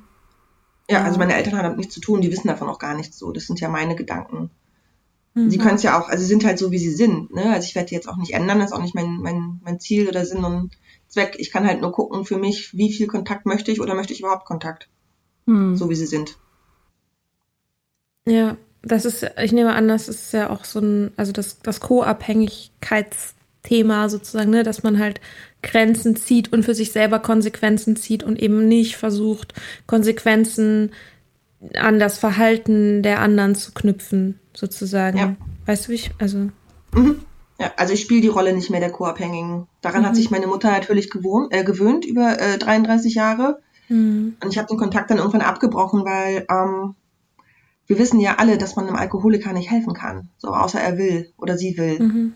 So, das habe ich dann irgendwann schmerzhaft eingesehen und dachte, okay, c'est la vie. Äh, ich mhm. kann es nicht, kann es nicht ändern. Und selbst wenn sie jetzt nüchtern werden würde, hat meine Therapeutin mal irgendwann zu mir gesagt, Frau, hm, hm, hm, hätten Sie denn Lust, eine 60-jährige Frau kennenzulernen? Und ich dachte, wow, krass, ich liebe meine Therapeutin. Äh, so ein simpler Satz, aber für mich ist der so, so, der hat so viel Tiefgang, weil sie war halt, ja, also ne, Thema Mutter, äh, wenn jemand das ganze Leben lang nur säuft, wer ist denn diese Person überhaupt? Ich kenne sie ja gar nicht, sie kennt sich ja selbst nicht. Mhm. Ja, das ist so. Das Gefühl hatte ich bei meinem Vater auch. Ich habe neulich mit jemandem drüber geredet, ähm, mit äh, Freundinnen, ähm, wie das eigentlich ist, dass mein Vater tot ist und ob, ob das irgendwie mich schmerzt oder so. Und das ist echt so, sein Tod war überhaupt nicht das, ähm, das Schlimmste, was in unserer Beziehung irgendwie vorgefallen ist oder was, was für mich irgendwie ihn als Vater hat verschwinden lassen, sondern das ist halt, das hat schon viel früher stattgefunden. Mhm. Durch seine Sucht einfach.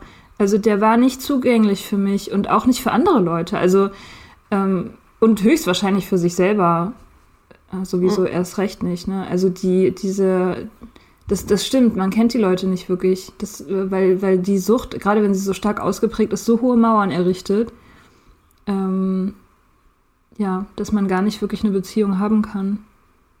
Ja. Na, oder halt so eine Co-Abhängigkeitsbeziehung, ne? Oder halt eine Fake-Beziehung. Also ich, ich bin ja in meine Rolle geschlüpft. Ja. Die sich halt entwickelt hat, die ich ja gar nicht bewusst gestalten konnte als Kind, Jugendliche. In den 20ern war mir das ja alles nicht bewusst. Ja. Bis ich dann irgendwann geschnallt habe und dachte, Alter, raus hier, das tut hier nicht gut. Das ah. ist grenzüberschreitend, das ist schlecht, ich habe keinen Bock, hier Flaschen für jemanden wegzubringen, so die typischen Co-Abhängigkeitsgeschichten, ne?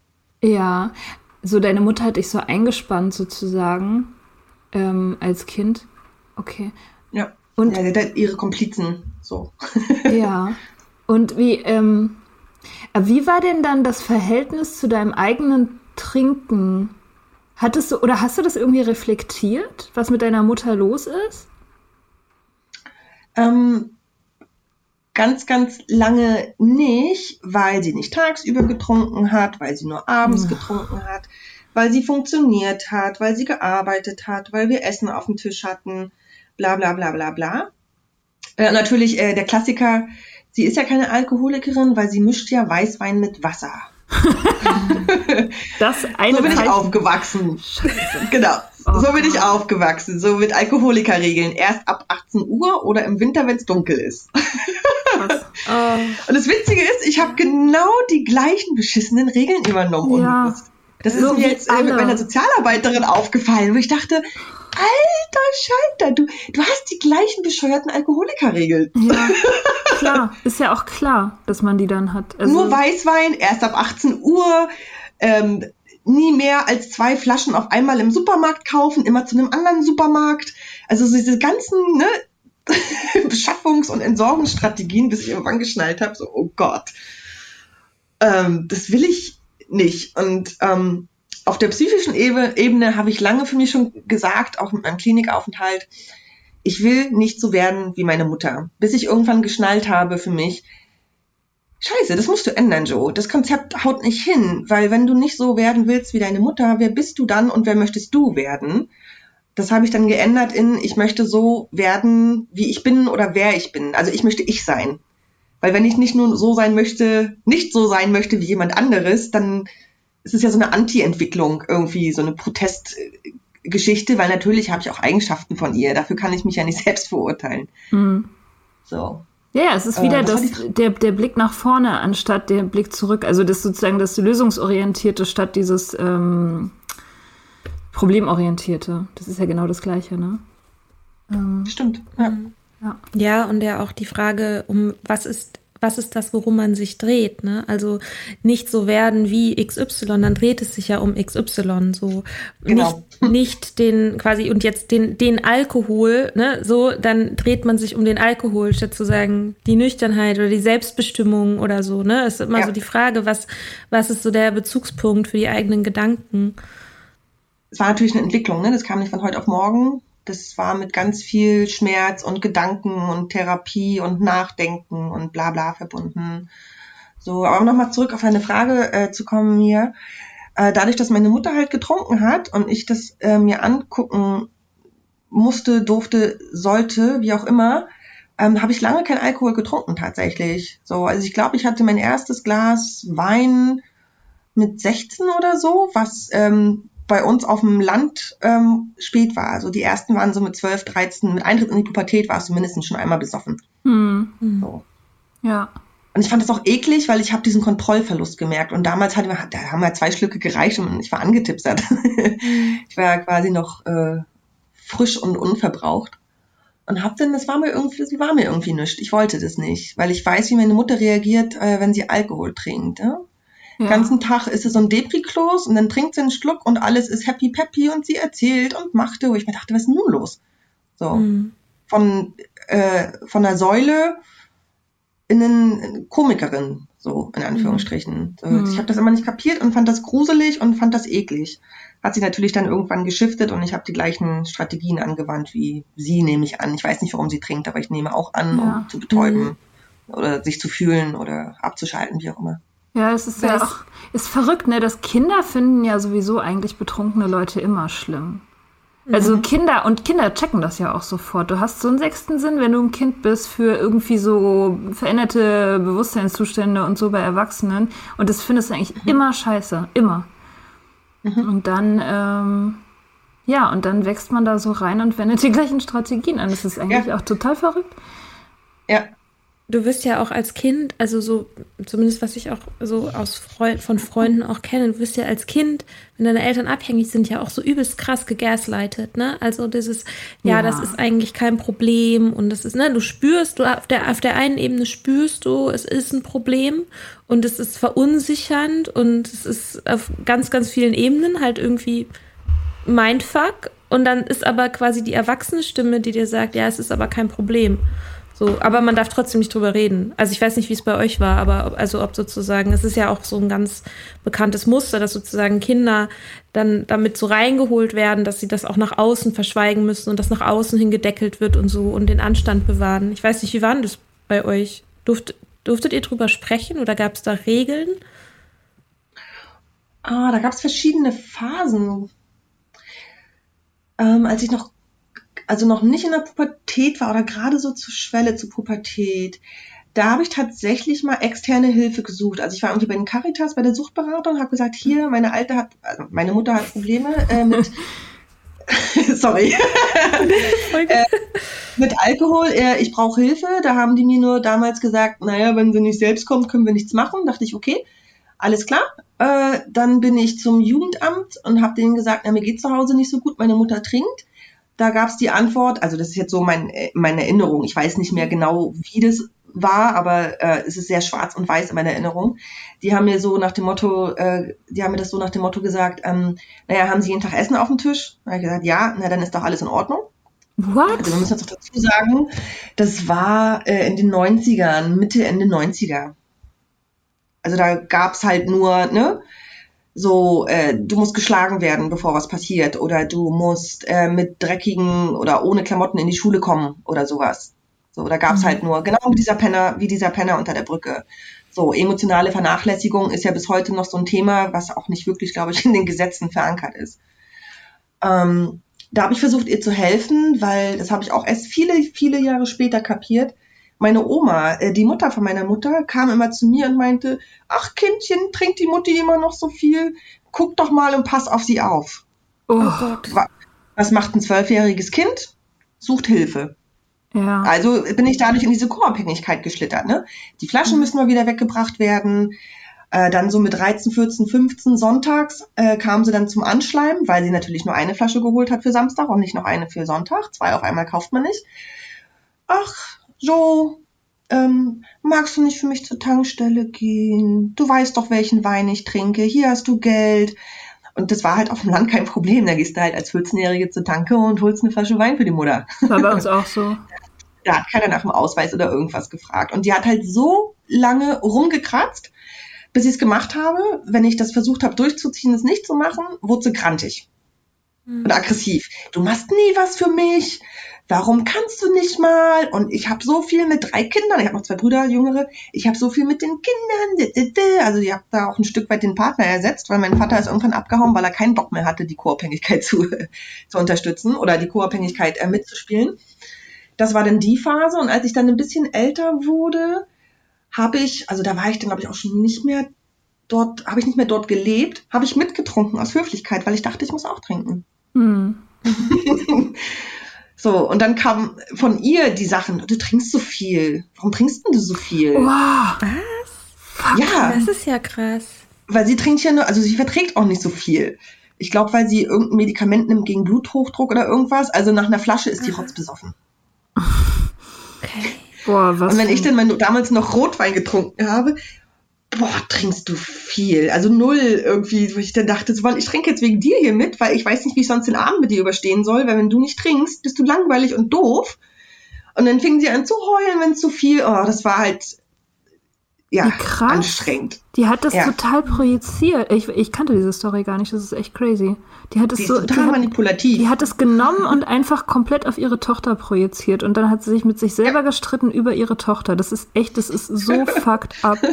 Meine Deswegen habe ich auch den Kontakt abgebrochen irgendwann, weil ich habe da keinen Bock mehr drauf gehabt. Egal, was ich gemacht habe, alles war falsch. Hm. Oder auch wenn ich die Flaschen dann weggebracht habe, mach das mal nicht so auffällig. Ich sag, wie soll, ich, es sonst machen, außer in Tüten packen und ins Auto packen? Anders geht's nicht. Hm. Und bring mal nicht gegenüber in die, äh, in die Glascontainer. Fahr mal da und dorthin. Hä? Krass. Krass. ja, also super abgefuckt so. Aber ja, deswegen, ich wollte immer nicht so werden wie sie. Äh, werde ich auch nicht. Ich werde so mein Leben gestalten, wie ich das möchte. Ja. ja. Ähm, weißt du, also erinnerst du dich denn noch dran, wann, äh, also ich könnte es jetzt für mich selber, glaube ich, auch nicht sagen, aber also deswegen ist es jetzt so eine voll offene Frage, ähm, mhm. wann sozusagen das Trinken so ein Stück weit, also, ähm, ich weiß, also ich wollte jetzt gerade sagen, die Unschuld, also Unschuld, nicht mehr unschuldig war, aber es war es ja eigentlich wahrscheinlich dann nie wirklich, also weil Trinken immer irgendwie behaftet war. Ähm, deswegen ist es gerade irgendwie eine ich finde es gerade total schwierig, das irgendwie so zu formulieren, weil also, ne, ich hätte jetzt gesagt, okay, wann bei mir kam es so, dass ich irgendwie Alkohol benutzt habe, dass ich halt mich selber gefragt habe, so, oh, das könnte jetzt vielleicht problematisch sein, ich sollte mal wieder ein bisschen weniger und so. Mhm. Und hat, gab es das überhaupt bei dir, dass sozusagen ja. Trinken unbeschwert war? In den ganz, ganz, ganz frühen Anfängen, wo das wirklich nur am Wochenende war. Aber mhm. es war denn doch auch schon, ich meine, äh, ich komme aus MacPom, ja, 90er Jahre, Tristesse, äh, grau, langweilig, äh, Ossis, so altbackene Ossis und so. Da haben wir uns dann halt irgendwann später auch irgendwie so Rosenthaler Kadaka für ein, weiß ich nicht, eine Mark, zwei Mark äh, aus dem Supermarkt geholt, und dann irgendwie mit diesem Ekelzeugs im Park betrunken, weil wir es einfach nicht ausgehalten haben. Weil das mhm. war so eine schreckliche Atmosphäre und sich mal kurz wegbeamen mit irgendwas war halt, ja, das war halt eine Strategie, um da irgendwie zu überleben. Ich bin ja dann auch irgendwann nach Berlin gezogen und habe mein Abi dann ja ähm, in Berlin gemacht. Ich habe dann irgendwann halt gemerkt, ähm, schon relativ früh, so hm, du hast jetzt noch was bestellt, die anderen nippen noch an ihrem Glas. Du hm. bist schon durch mit deinem Glas. ich habe halt was gegessen, die noch nicht. Also gab es halt dann immer irgendwelche Ausreden, ja. so, ja, ich habe ja lange nicht mehr getrunken, ich will jetzt Party machen oder pff, irgendwas gab es halt immer und es war mir halt irgendwie schon klar, aber ich habe es halt weggedrängt, weil dann habe ich nicht unter der Woche getrunken oder nur mit Leuten, nicht alleine. Dann gab es Phasen, wo ich alleine getrunken habe, dann wieder Phasen, wo ich nicht getrunken habe.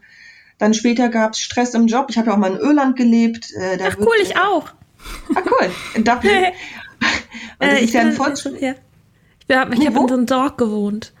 Äh, das liegt zwischen Dublin und Belfast an der nordirischen Grenze. Ist so ein Stückchen Krass, hinter Drogheda so richtig Dorf. Krass. Ja, klein, ja, Kleinstadt. Also ich bin in Dublin geboren tatsächlich, aber Ach, krass, cool. ähm, ja, ich habe hab ich keine Erinnerung dran, dann bin ich quasi im Studium nochmal ähm, genau dann nach Dundalk und habe da ein bisschen studiert, aber eigentlich habe ich eher in der Kneipe gearbeitet und habe viel gesoffen mit Musikern. Ich, sagen, ich würde sagen, das ist dort Volkssport, also Alkohol ja. in äh, Irland. Äh, und ich erkenne sie ja. ja durch meine Mutter. Ich sehe ja bis, ich habe schon immer gesehen, wer wie, wo, wann ein Problem mit Alkohol mhm. hat, äh, je nachdem, was sie trinken, wie schnell sie trinken, wie oft sie trinken. Mhm. Das läuft ja. immer noch unbewusst, es lief immer unbewusst ab. Das, diese Sensoren habe ich halt ähm, durch, durch meine Mutter. Und da war halt klar, Freitag nach der Arbeit, nach der Arbeit ab in den Pub. Mhm. So. Und Bier, dann mit Dringlichkeit. Absolut, ne? Mhm. So, da wurde dann auch früher Schluss gemacht und alle Leute versammeln sich dann und wer trinkt mehr? Also, da habe ich gar nicht mehr als die anderen getrunken, weil die trinken noch mehr als ich, weil das einfach wahnsinnig Geil. ist, wie viel die trinken. Das Ziel, ja. das, das, Ziel war, so besoffen zu sein, dass man Blackout hat. Das war Boah. das Ziel der Iren. Oh Gott. So, und das jedes, jedes Mal. Irgendeiner musste über die Stränge schlagen, damit es eine coole Nacht war. Und ich meine, die haben ja auch Sperrstunde, ne? Also du musst dann halt auch noch die letzten fünf Runden kurz vor, weiß ich nicht, elf oder so bestellen, die dir dann hinterknallst, damit du schön nach Hause torkelst, vielleicht noch einpinkelst oder jemanden mit nach Hause nimmst was auch immer für komische Geschichten da alles passiert sind. Die haben ja auch das Rundenprinzip.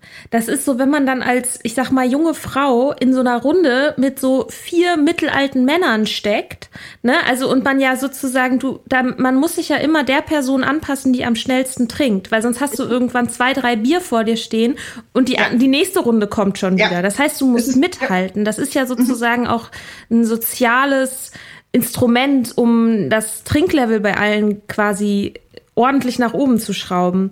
Und dieser Login in so Dog, als ich da in dieser, in dieser Kneipe gearbeitet habe, der, der Login war ja dann immer, okay, die meisten Leute sind dann raus und dann wird aber erst nochmal richtig weiter gesoffen und zwar bis 5 Uhr morgens. So. Und dann hat man immer das Gefühl, es könnte gleich vorbei sein. Gleich könnten, gut, ich war ja selber, stand ja selber hinter der Bar, aber ne, gleich könnte irgendwie hier jemand sagen, ist jetzt Ende. Und das heißt, du spekulierst immer darauf, dass das jetzt der letzte Drink ist. Und das, äh, also, ja, ich. Ein schrecklicher Ort. ähm, Irland, oh Gott. Also keine Ahnung, wie hoch da die Suchtrate äh, ist, aber ich bin mir ziemlich sicher sehr, sehr hoch. Es gehört also halt dazu und es fällt nicht auf. Mhm. Und das ist halt, also das war in meinem Freundeskreis da auch so. Ähm, die meisten also äh, der Pub ist halt das Wohnzimmer, da triffst du dich halt. Und ähm, ja. ich habe irgendwie mal einmal, ich habe halt auch in so einem, weiß nicht, Student Housing irgendwie ge gewohnt und habe dann mal so zum Essen eingeladen, so zwei, drei irische Freunde und die meinten so, hä krass, ist, ich weiß nicht, wann ich das letzte Mal bei jemandem zu Hause war und da irgendwie man was zusammen gegessen hat oder so, ne? Sachen, die halt hier ein bisschen schon für mich normal sind, dass ich mal meine Freundin zu mir nach Hause einlade. Mm, waren da halt so total das Novum, weil du dich halt einfach immer in der Kneipe triffst. So. Und wenn du nicht in die Kneipe gehst, dann ich, also ich habe auch meine kompletten sozialen Kontakte äh, waren mhm. komplett um die Kneipe drum zentriert. Ja. ja. Let's go to the pop. Mm, ja, the pop. Genau. The pop. ja, da ist ja auch halt jung und alt. Ne? Da springen Kinder rum, Rentner, Businessleute, Studenten. Da ist das ist ja nicht so wie hier, dass sich da alles äh, zentriert, weiß ich nicht, 20 bis 30 und das ist dann die Ü40 Bar und die Ü50 Disco oder so. Da trifft sich halt alles. Das ist mehr Generationen saufen. ja, da dürfen alle, dürfen auch die Kinder schon mal in so einem Stout nippeln. Ja. Oh Gott. Ja, ja. So. Ja, das habe ich dann irgendwann auch gemerkt, dass mir das hier nicht so wirklich äh, gut tut. Mhm. Bin dann halt durch Zufall auch ähm, weg, bin dann nach Amerika und da war es auch nochmal pervers, weil ähm, ist natürlich meine absolut subjektive Wahrnehmung. Ich war an der nicht ohne Seife waschen an der Westküste in Kalifornien.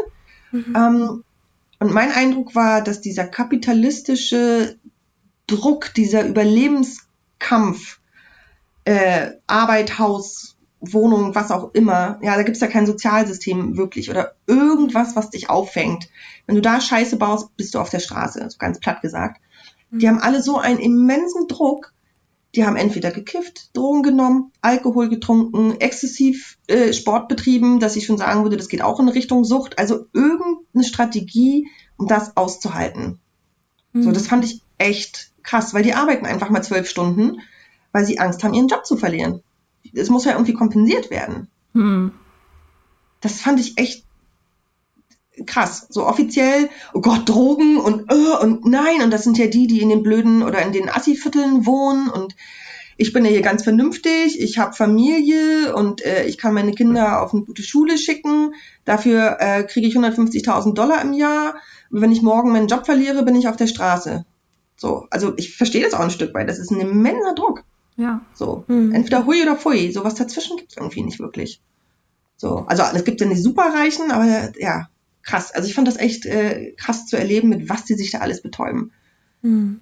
So. Ich weiß noch, da war ich einmal bei, äh, was war denn das? Ich glaube sogar 4th of July oder sowas, äh, in Lake Tahoe.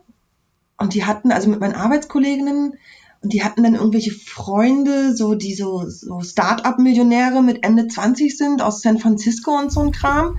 Mhm. Die haben sich den Wodka reingezogen und auf den Tisch getanzt zu irgendwelchem Gangster-Rap, der eigentlich zu den Armen gehört, damit sie was Neues haben, weil sie ja eigentlich privilegiert sind. Aber das war einfach, die haben auch gesoffen ohne Ende. Mhm. So nur, dass sie dann halt irgendwann gekotzt haben, oh, mir geht's so schlecht, I'm hangover, äh, brauchen Aspirin. So. Und nicht jeden Tag und ein Chardonnay hier und ein Chardonnay da und Spritz, gab es da auch Spritz, weiß ich gar nicht, Aperol Spritz und so ein Kram. Also da war Alkohol auch wieder mein, mein Ding so. Meine Mitbewohner am Anfang, die haben jeden Tag gekifft, mhm. aber alle haben einen Job und ich habe mir halt meine Butterbox, Butterbox, das ist so eine, kennt ihr diese, diese 5 Liter Weinboxen aus so einem mhm. Schlauch? in so einer ja. ähm, Papphülle. Hatte ich mal, ähm, hatte ich mal, weil ich dachte, ich würde dann weniger trinken. ich auch. Und es ist halt günstiger, ne? Man kann sich das ja, so einportionieren. Man muss nicht, genau, also ich dachte, naja, dann habe ich ja nicht quasi dieses Gefühl von, nee, jetzt muss die Flasche noch leer werden. Deswegen ja. dachte ich, so trinke ich weniger dadurch. Und der andere Punkt war, ich habe nicht so viel Altglas. Ja, das ist, ja, aber die ja. Butterbox muss ja auch alle werden. Ja, ja, ja, klar. Irgendwann ist leer. In meinem letzten Job wurde auch wegen jedem Scheiß irgendwie angestoßen. Geburtstag, neues Auto, neue Wohnung. Und wenn ich dann tagsüber nicht getrunken habe, ist auch so ein Stigma. Stigma, Stigma, Stigma. Mhm. Ähm, die haben mir dann immer auf den Bauch geguckt, um zu gucken, ob ich schwanger bin. Oh mein Gott. Oh Gott. Weil ich tags, weil ich tagsüber mir nicht so einen ekelhaften äh, Rotkäppchen-Sekt reindrücken wollte.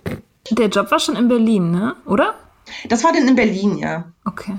Da habe ich dann, wo ich, da habe ich dann halt schon gemerkt, so, mm, mm, was machst denn du hier eigentlich, Mäuschen? So. Weil da gab es mhm. eine Phase, als ich gerade zurück nach Berlin kam, hatte ich doch drei Monate im Moabit gewohnt. Da hatten wir beide auch noch getrunken. Kannst du dich erinnern? Da haben wir auch ein paar Mal betrunken. Ich kann mich total gut daran erinnern. Also, weil ähm, wir hatten, du warst ja, ich glaube, du bist so ungefähr 2009 abgehauen, ne, aus dem Land, so mehr oder weniger. Mhm. Äh, mit mhm. diesem Italiener. Und, äh,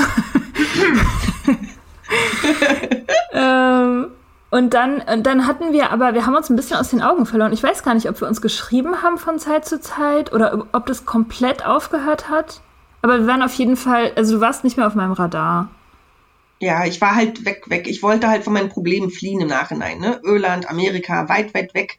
Woanders ist es besser, neu anfangen, was anderes sehen, Abenteuerlust, das war so ein Mischmasch ich habe natürlich meine Probleme immer mitgenommen. Ja, das war für mhm. dich schon auch, also ich fand das schon früher, als wir Abi gemacht haben, total cool. Du warst immer, du, du wolltest immer so ins Ausland und ähm, so abenteuermäßig irgendwie mhm. The Big Life machen. Und ich fand das immer sehr cool. Ja. Äh, vor allem, weil du es dann halt auch wirklich gemacht hast, ne? Und, ähm, ja. und konsequent warst und so. Und dann, genau, dann war, dann war halt einfach ein paar Jahre irgendwie Funkstille und dann warst du auf einmal wieder da ähm, zurück in Berlin. Und ja, genau, wir haben beide noch getrunken. Ja. Und aber das irgendwie habe ich das Gefühl, dass es bei uns immer so ein bisschen parallel gelaufen ist, weil natürlich haben wir uns damals, wir haben damals schon auch sehr gebondet, weil wir wussten, wir können miteinander gut trinken. Ja. So, das war ja schon in ja. der Schule so. So, wir haben uns, wir haben uns zu Lerngruppen, Lerngruppen war die offizielle. dann äh, haben wir uns immer von einer anderen Freundin für uns Mathe beibringen lassen, haben das aber eigentlich, haben dann eigentlich dann am Ende uns immer belohnt mit Rot, nee, ich Rotwein, du ja. Weißwein, so. So war das ja. Nee, da war ich noch Rotwein. Da wir, waren, noch Rotwein. wir waren beide Rotwein-Junkies. Hm? Ah ja, okay, ich hatte das immer abgespeichert, du weiß, ich rot, aber gut, ja, keine Ahnung. Jetzt später dann äh, zu Weißwein, weil es die Zähne nicht rot macht und nicht so stark ist im Kater und so. Das ist komisch, ne? Ich bin auch irgendwann komplett auf Weißwein umgestiegen oder Rosé. Mhm, also mhm, ist halt irgendwie leichter, ja. es nicht so, ist nicht so böse. Ja, ja. Sieht nicht aus wie Blut. Vielleicht. Geht leichter ja. runter. Ja. Hm. Mhm. Na, ja, stimmt, wir haben uns aus den Augen verloren, ja. Ich habe jetzt die letzten Tage da auch drüber nachgedacht, warum das so war.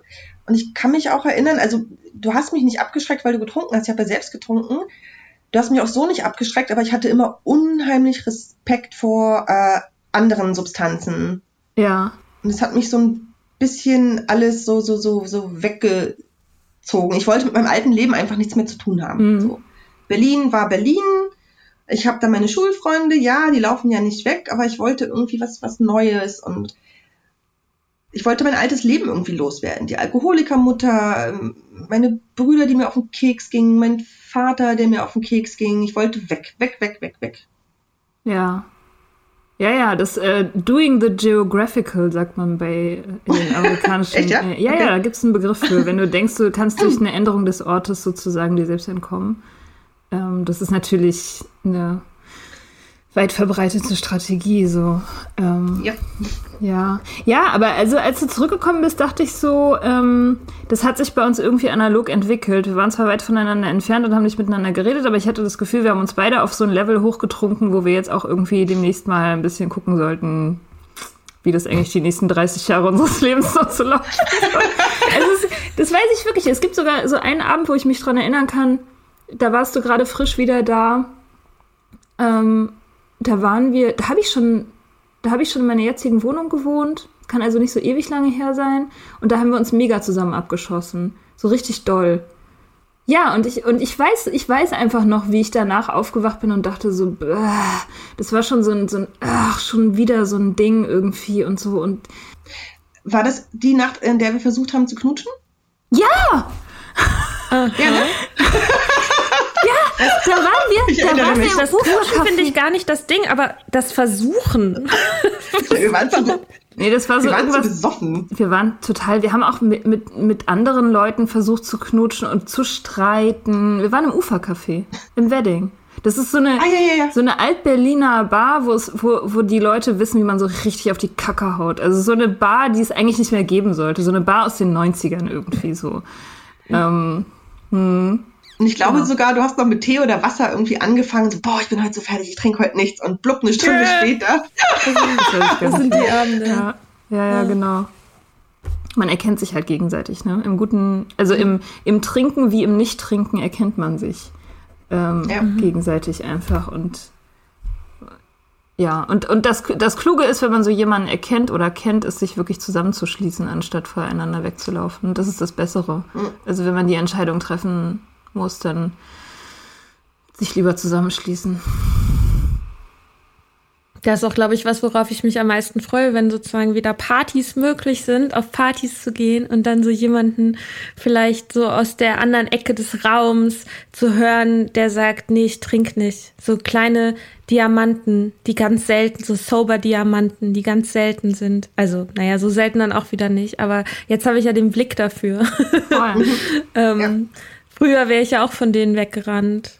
Ähm, ja. Und hätte gefragt, warum trinkst du nicht? Nein, habe ja. ich glaube ich nie gefragt. Aber ähm, ja, aber da freue ich irgendwie, da freue ich mich voll drauf, einfach Leute, also so mit Leuten Zeit zu verbringen, die einfach keinen Alkohol trinken. Ja. Richtig ja, Bock drauf. Also es werden ja auch immer mehr. Hm. Ich habe mir äh, letztes Jahr in meiner zweimonatigen nüchternen Phase das komplette Programm reingezogen ähm, auf, also im Sinne von nüchtern äh, auf Partys gehen, nüchtern mit Betrunkenen zusammen sein und so. Mhm. Und ich fand das so geil, wie mich das angeekelt hat. Ich weiß mhm. noch, wir saßen auf dieser riesigen Terrasse mit Freunden und ich habe halt, ich weiß nicht, Wasser, Fanta oder irgendwas getrunken und die haben angefangen, sich zu betrinken. Ähm, und irgendwann war das so, dass sie zu mir ankam und mir die gleiche Geschichte fünfmal erzählt haben. Mhm. Und ich dann irgendwann meinte, ey, das hast du mir schon mal erzählt. Nein, habe ich nicht, Joe. Ich erzähle dir das gerade zum ersten Mal. Die Geschichte kennst du doch nicht. Ich so, doch.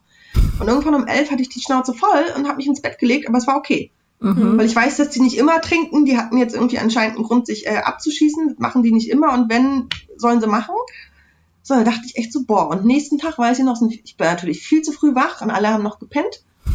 Mm, und dann sind wir aufgestanden, ins Café gegangen, zum äh, oder Restaurant, Café zum Frühstücken. Und ich weiß noch, wie meine Freundin mit mir sprach, aus einer Entfernung von einem Meter, anderthalb, und meinte, boah, ich habe so Kopfschmerzen. Und ich habe ihre Fahne gerochen und dachte, du bist meine liebe Freundin, aber ich bringt gerade so ein Wirkreiz in mir hoch. Und ich war so happy, dass ich das nicht hatte und nicht habe. Mhm. Und es hat Spaß gemacht, einfach zu wissen, so ich muss da und möchte da nicht mitmachen. Im Gegenteil, es turnt mich ab. Ja. Äh, ja. Down, so. Ja. Oh, ich weiß auch noch, der erste Typ, den ich ähm, irgendwann mal auf, also keine Ahnung, so ein, Leute treffen sich irgendwie, keine richtige Party, ähm, war auch schon Corona, aber das war der, es war irgendwie ein Kumpel von einer Freundin von mir, den ich nicht so richtig kannte und ähm, der so ganz hübsch war und smart, so. Und ich irgendwie dachte, der, der ist hübsch und smart. Und dann hat der aber getrunken und ich habe wirklich richtig beobachten können, wie sein Attraktivitätslevel einfach sinkt und sinkt mhm. und sinkt, weil er halt dann irgendwie angefangen hat zu lallen und dann irgendwie Sachen tausendmal erzählt und dann aber auch irgendwann nicht mehr, einfach nicht mehr so smart war. Mhm. Und irgendwie auch nicht mehr so hübsch. So. Und dann angefangen hat zu torkeln und so. Und dass ich konnte das sozusagen so in, in Real-Time richtig beobachten, dass ich danach so dachte, ja, schade, also wäre jetzt auch nicht schlimm, ich bin glücklich in einer Beziehung und so, alles gut, ne? Aber irgendwie, das fand ich total interessant einfach. Mhm. Ja. Mhm. Ja, sowas finde ich auch interessant, ist cool. So eine mhm. Selbstbestärkung auch nochmal in seiner mhm. Entscheidung, finde ich. Mhm. Ja, voll. Es gab vor Jahren mal, da habe ich sogar, glaube ich, noch in Öland gelebt, so eine, so eine App oder so, so ein, eine App war das nicht. So eine Art, naja, Plattform, keine Ahnung, das war halt ein Link, da konnte man raufgehen und das war eine Barszene. Und man konnte sich aussuchen, wer man ist, dann klickt man halt drauf und gibt seinen Namen ein. Und dann konnte man trinken und oberflächlich war das eine ganz normale Barsituation. Die Leute unterhalten sich, man trinkt und dann konnte man mit der Maus so über die Leute gehen und dann hat man gesehen, das wurde dann so ein bisschen dunkler, so als wenn man eine Lupe rübernimmt, nur dass, mhm. dun dass es dunkler wurde. Dann hat man gesehen, wie die Leute nach vier, fünf, sechs, sieben, acht Drinks aussehen. Das war total krass. Also einfach, was macht äh, mhm. Alkohol mit dir? Aber ich glaube, das muss man gucken, ob es das noch gibt. Boah, das ja, das so würde ich auch genau das, was sehen. du beschreibst die Leute torkeln, die übergeben sich vielleicht noch, die fassen einen auf die Schulter, spucken beim Sprechen, so diese ganzen Klassiker. Aber nach außen mhm. ist es eine Barszene, alle sitzen und trinken und unterhalten sich. Fand ich total cool, das Projekt. Ja. Wahrscheinlich mhm. auch irgend so ein irisches Anti-Trink-Projekt oder so. Mhm. Gucken, ob ich das nochmal finde. Das fand ich super cool. Ja, das wäre geil. Ja. Weil in dem Moment sind wir ja quasi diese Lupe, die darüber geht, dann als Nüchterne. Mhm. Das macht es ja aber auch für andere manchmal so anstrengend. Ne? Deswegen flüchten ja trunkene, gerne trunkene Menschen vor nüchternen, weil sie sich dem nicht stellen wollen, so, ne? Weil du halt das Gefühl hast, du bist gerade in einer Situation, jemand filmt dich die ganze Zeit. So, die Person schneidet halt alles mit. Ist halt mega unangenehm. Ja. so. Ja. Oder sie sind so besoffen, ich habe es auch schon mal erlebt, dass sie mich dann angreifen. Ja. Hm. Du hörst hier alles mit, ohne selbst daran teilzunehmen. Mhm. Ja, da kann man auch nicht mehr folgen. ja. ja ist krass, was das Alkohol in Leuten hervorrufen kann oder auch in mir hervorrufen hat. Ich will mich da ja nicht ausnehmen. Ich bin so happy, echt. Ich bin so happy, dass du sober bist und ich hoffe, dass das für immer so bleiben wird. Das ist ja echt gut. Danke, ich auch. Aber ich glaube, das ist auch ich so. Ich habe total Bock drauf. Ja, ich habe da auch irgendwie keinen Zweifel. Das Narrativ passt einfach. Ich meine, wir sind ja fast gleichzeitig sozusagen sober geworden, ein paar Jahre Abstand, aber im Prinzip auf so ein Leben gerechnet ist es ja eigentlich zeitgleich. Und deswegen ja. ähm, muss es halt jetzt auch so sein. Macht total Sinn, finde ich. So, ich will halt meinen Körper auch auf Dauer nicht kaputt machen. Obwohl, das war nie so mein, mein Ding so. Ich muss ja jetzt auch Blutwerte dann irgendwann abgeben. Mir ist es ehrlich gesagt egal, wie meine Leber aussieht, weil ich kann es ich kann's nicht ändern. So. Und ich weiß ja von mir, dass sie sich relativ schnell wieder äh, erholen kann, die Leber. Ähm mhm. Also das ist mir, mein Körper, ja, langfristig ist es, glaube ich, schon cool dann.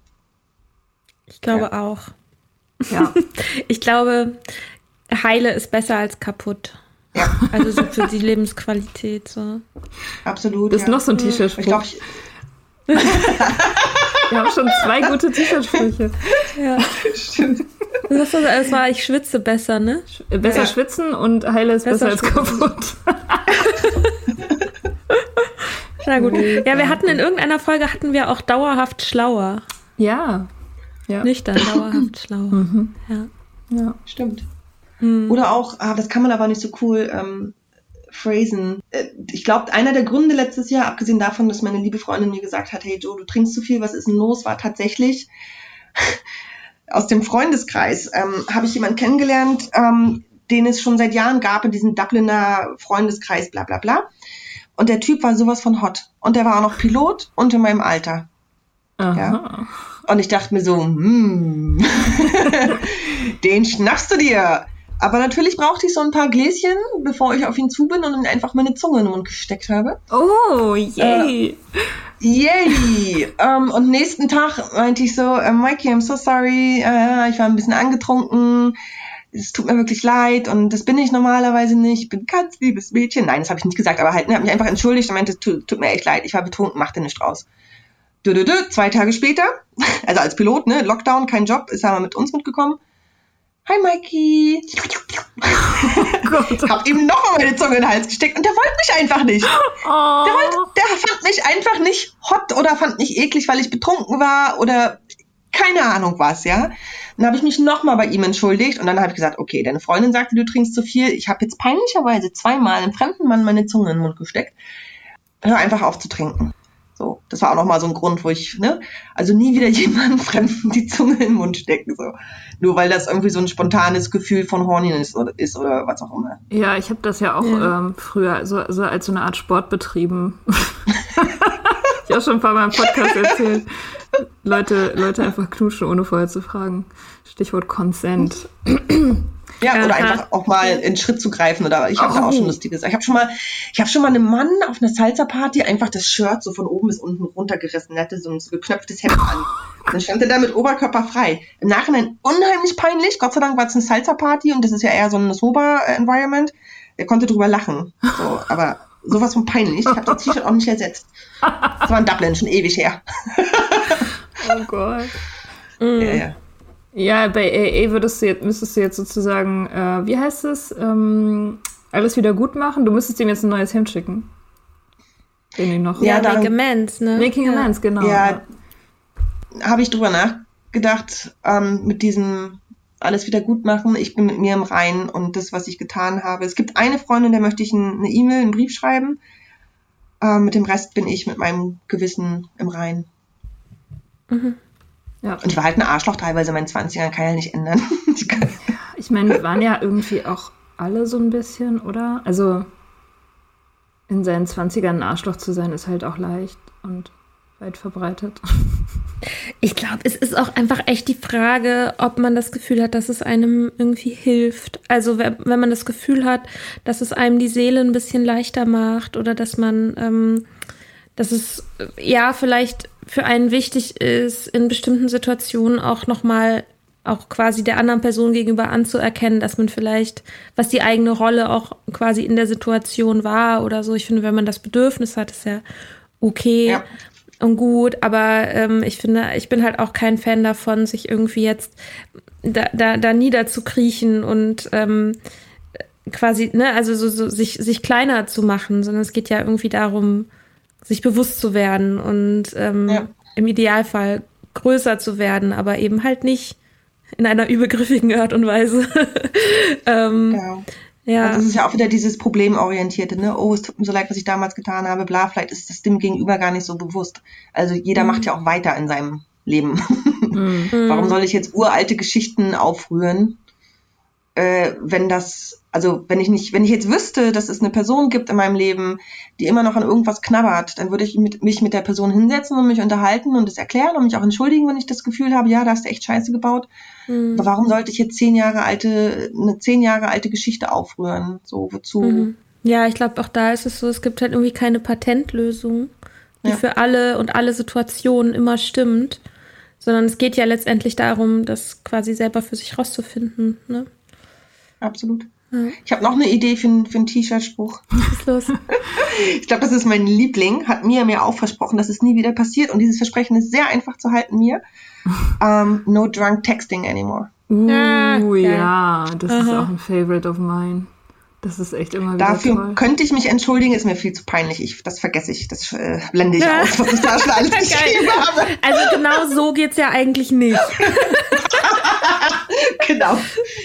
Ja nee. Aber Drunk Texting ist halt auch, das ist so ein Fall, wo es dem Empfänger meistens relativ egal ist, aber dem Sender, also für, für einen selber ist es furchtbar schrecklich peinlich. Und für die Empfänger ist es in der Regel halt irgendwie nicht so schlimm. Mhm. Ja. Und äh, ja, nochmal, äh, um da nochmal kurz tiefer zu greifen, bei mir geht es hauptsächlich um Männergeschichten. Äh, dieses Drunk Texting, wenn ich dann abends doch das rausposaune, äh, was ich eigentlich nicht machen würde, würde ich nicht trinken. Ähm, ich habe mir eh mal die falschen Männer rausgesucht, die sind eh nicht mehr in meinem Leben. Ja. ne, ich habe mir unbewusst schon immer, also jetzt nicht die Trinker, also auch, ich hatte auch toxische Beziehungen, klassischerweise. Aber was ich so in letzter Zeit äh, hatte, äh, Daddy-Issues, ich ziehe es immer noch an. Rational ist mir das vollkommen klar, aber ich ziehe immer noch die unnahbaren, grenzüberschreitenden Typen an. Ach, die, hm. denen ich dann nachts schreibe, Was auch immer ich da geschrieben habe die letzten Monate. Ich weiß es genau, aber ich will auch gar nicht mehr. Nee. Ja, das wird das nächste Ding sein. Da kann ich dich dann aber auch coachen, kein Problem, weil ich habe das ja auch alles durchgemacht. Ich sagen, Exakt diese. Ja, mir kann relaten. Mhm, I, I can relate, totally. Ja. Ja, ja das wird cool. Ja, darauf bin ich gespannt, aber das erstmal auf die lange Bank schieben. So, erstmal mit mir hier. Ja, dazu können wir dann nochmal eine Podcast-Folge machen. ja, gerne. gerne. Das macht total Spaß. Ja. Ja, ja, also ich finde auch, ähm, also so, ich krieg langsam Hunger. ich muss ähm, pinkeln schon die ganze Zeit. Ja, also vielleicht können wir sozusagen, aber ich fände es super schön, wenn du auch mal wiederkommen ja, möchtest. Voll. So. Sehr, und sehr dann gerne. so, genau, einfach mal uns auf dem neuesten Stand halten und so. Ja. Sehr gerne. Ich finde euch als Menschen unheimlich toll und sympathisch und clever und so. Aber ich finde euer Projekt oder eure Projekte so mega geil. Also wenn's, also mir hat das unheimlich geholfen und ich bin mir sicher, dass ganz, ganz viele andere Menschen noch da draußen, denen das auch unheimlich hilft in ihrer, in ihrem Weg zur Nüchternheit, bin ich mir ganz, ganz sicher. Also auch ganz viel Mut. Ihr schreibt ja da auch total persönliche Sachen und mhm. ich weiß mir mit den Fotos, wo ich teilweise denke, oh Gott, das stellst du ins Internet? Mhm. ich finde es geil, weil das ist, das ist ehrlich, das ist offen, das ist transparent, so, das hält nicht. Ja, ähm, und in der ja, Heimlichkeit lauern halt die Monster. Genau. Mhm. Mhm. Deswegen, ich bin Fan von euch. Danke. Danke, danke, danke, dass du da warst, ja, für deine Dank. Offenheit und ähm, ja, einfach mega, mega das schöne Gespräch und voll schön, dass ich dich auch mal kennenlernen durfte.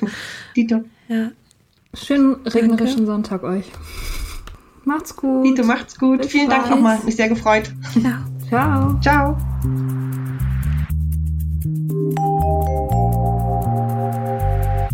Wir hoffen, dir hat diese Folge gefallen. Wenn du mit Soda Club up to date bleiben willst, dann kannst du das jetzt auf sodaclub.com. Dort findest du nicht nur alle Podcast-Folgen, sondern auch unser brandneues Magazin. Das Soda Mag. Magazin für Unabhängigkeit. Wir schreiben dort über Nüchternheit, Popkultur, Feminismus und Liebe. Und alles, was uns sonst noch einfällt. Wenn du Steady-Mitglied wirst, kannst du unsere Arbeit unterstützen und bekommst noch dazu unsere Newsletter voller geiler Bonusinhalte. Schreib uns weiterhin für Feedback, Fragen und Themenvorschläge. Und wenn du uns Sternchen auf Apple Podcasts und ein Herzchen bei Instagram hinterlässt, freuen wir uns. Bis bald im Soda Club.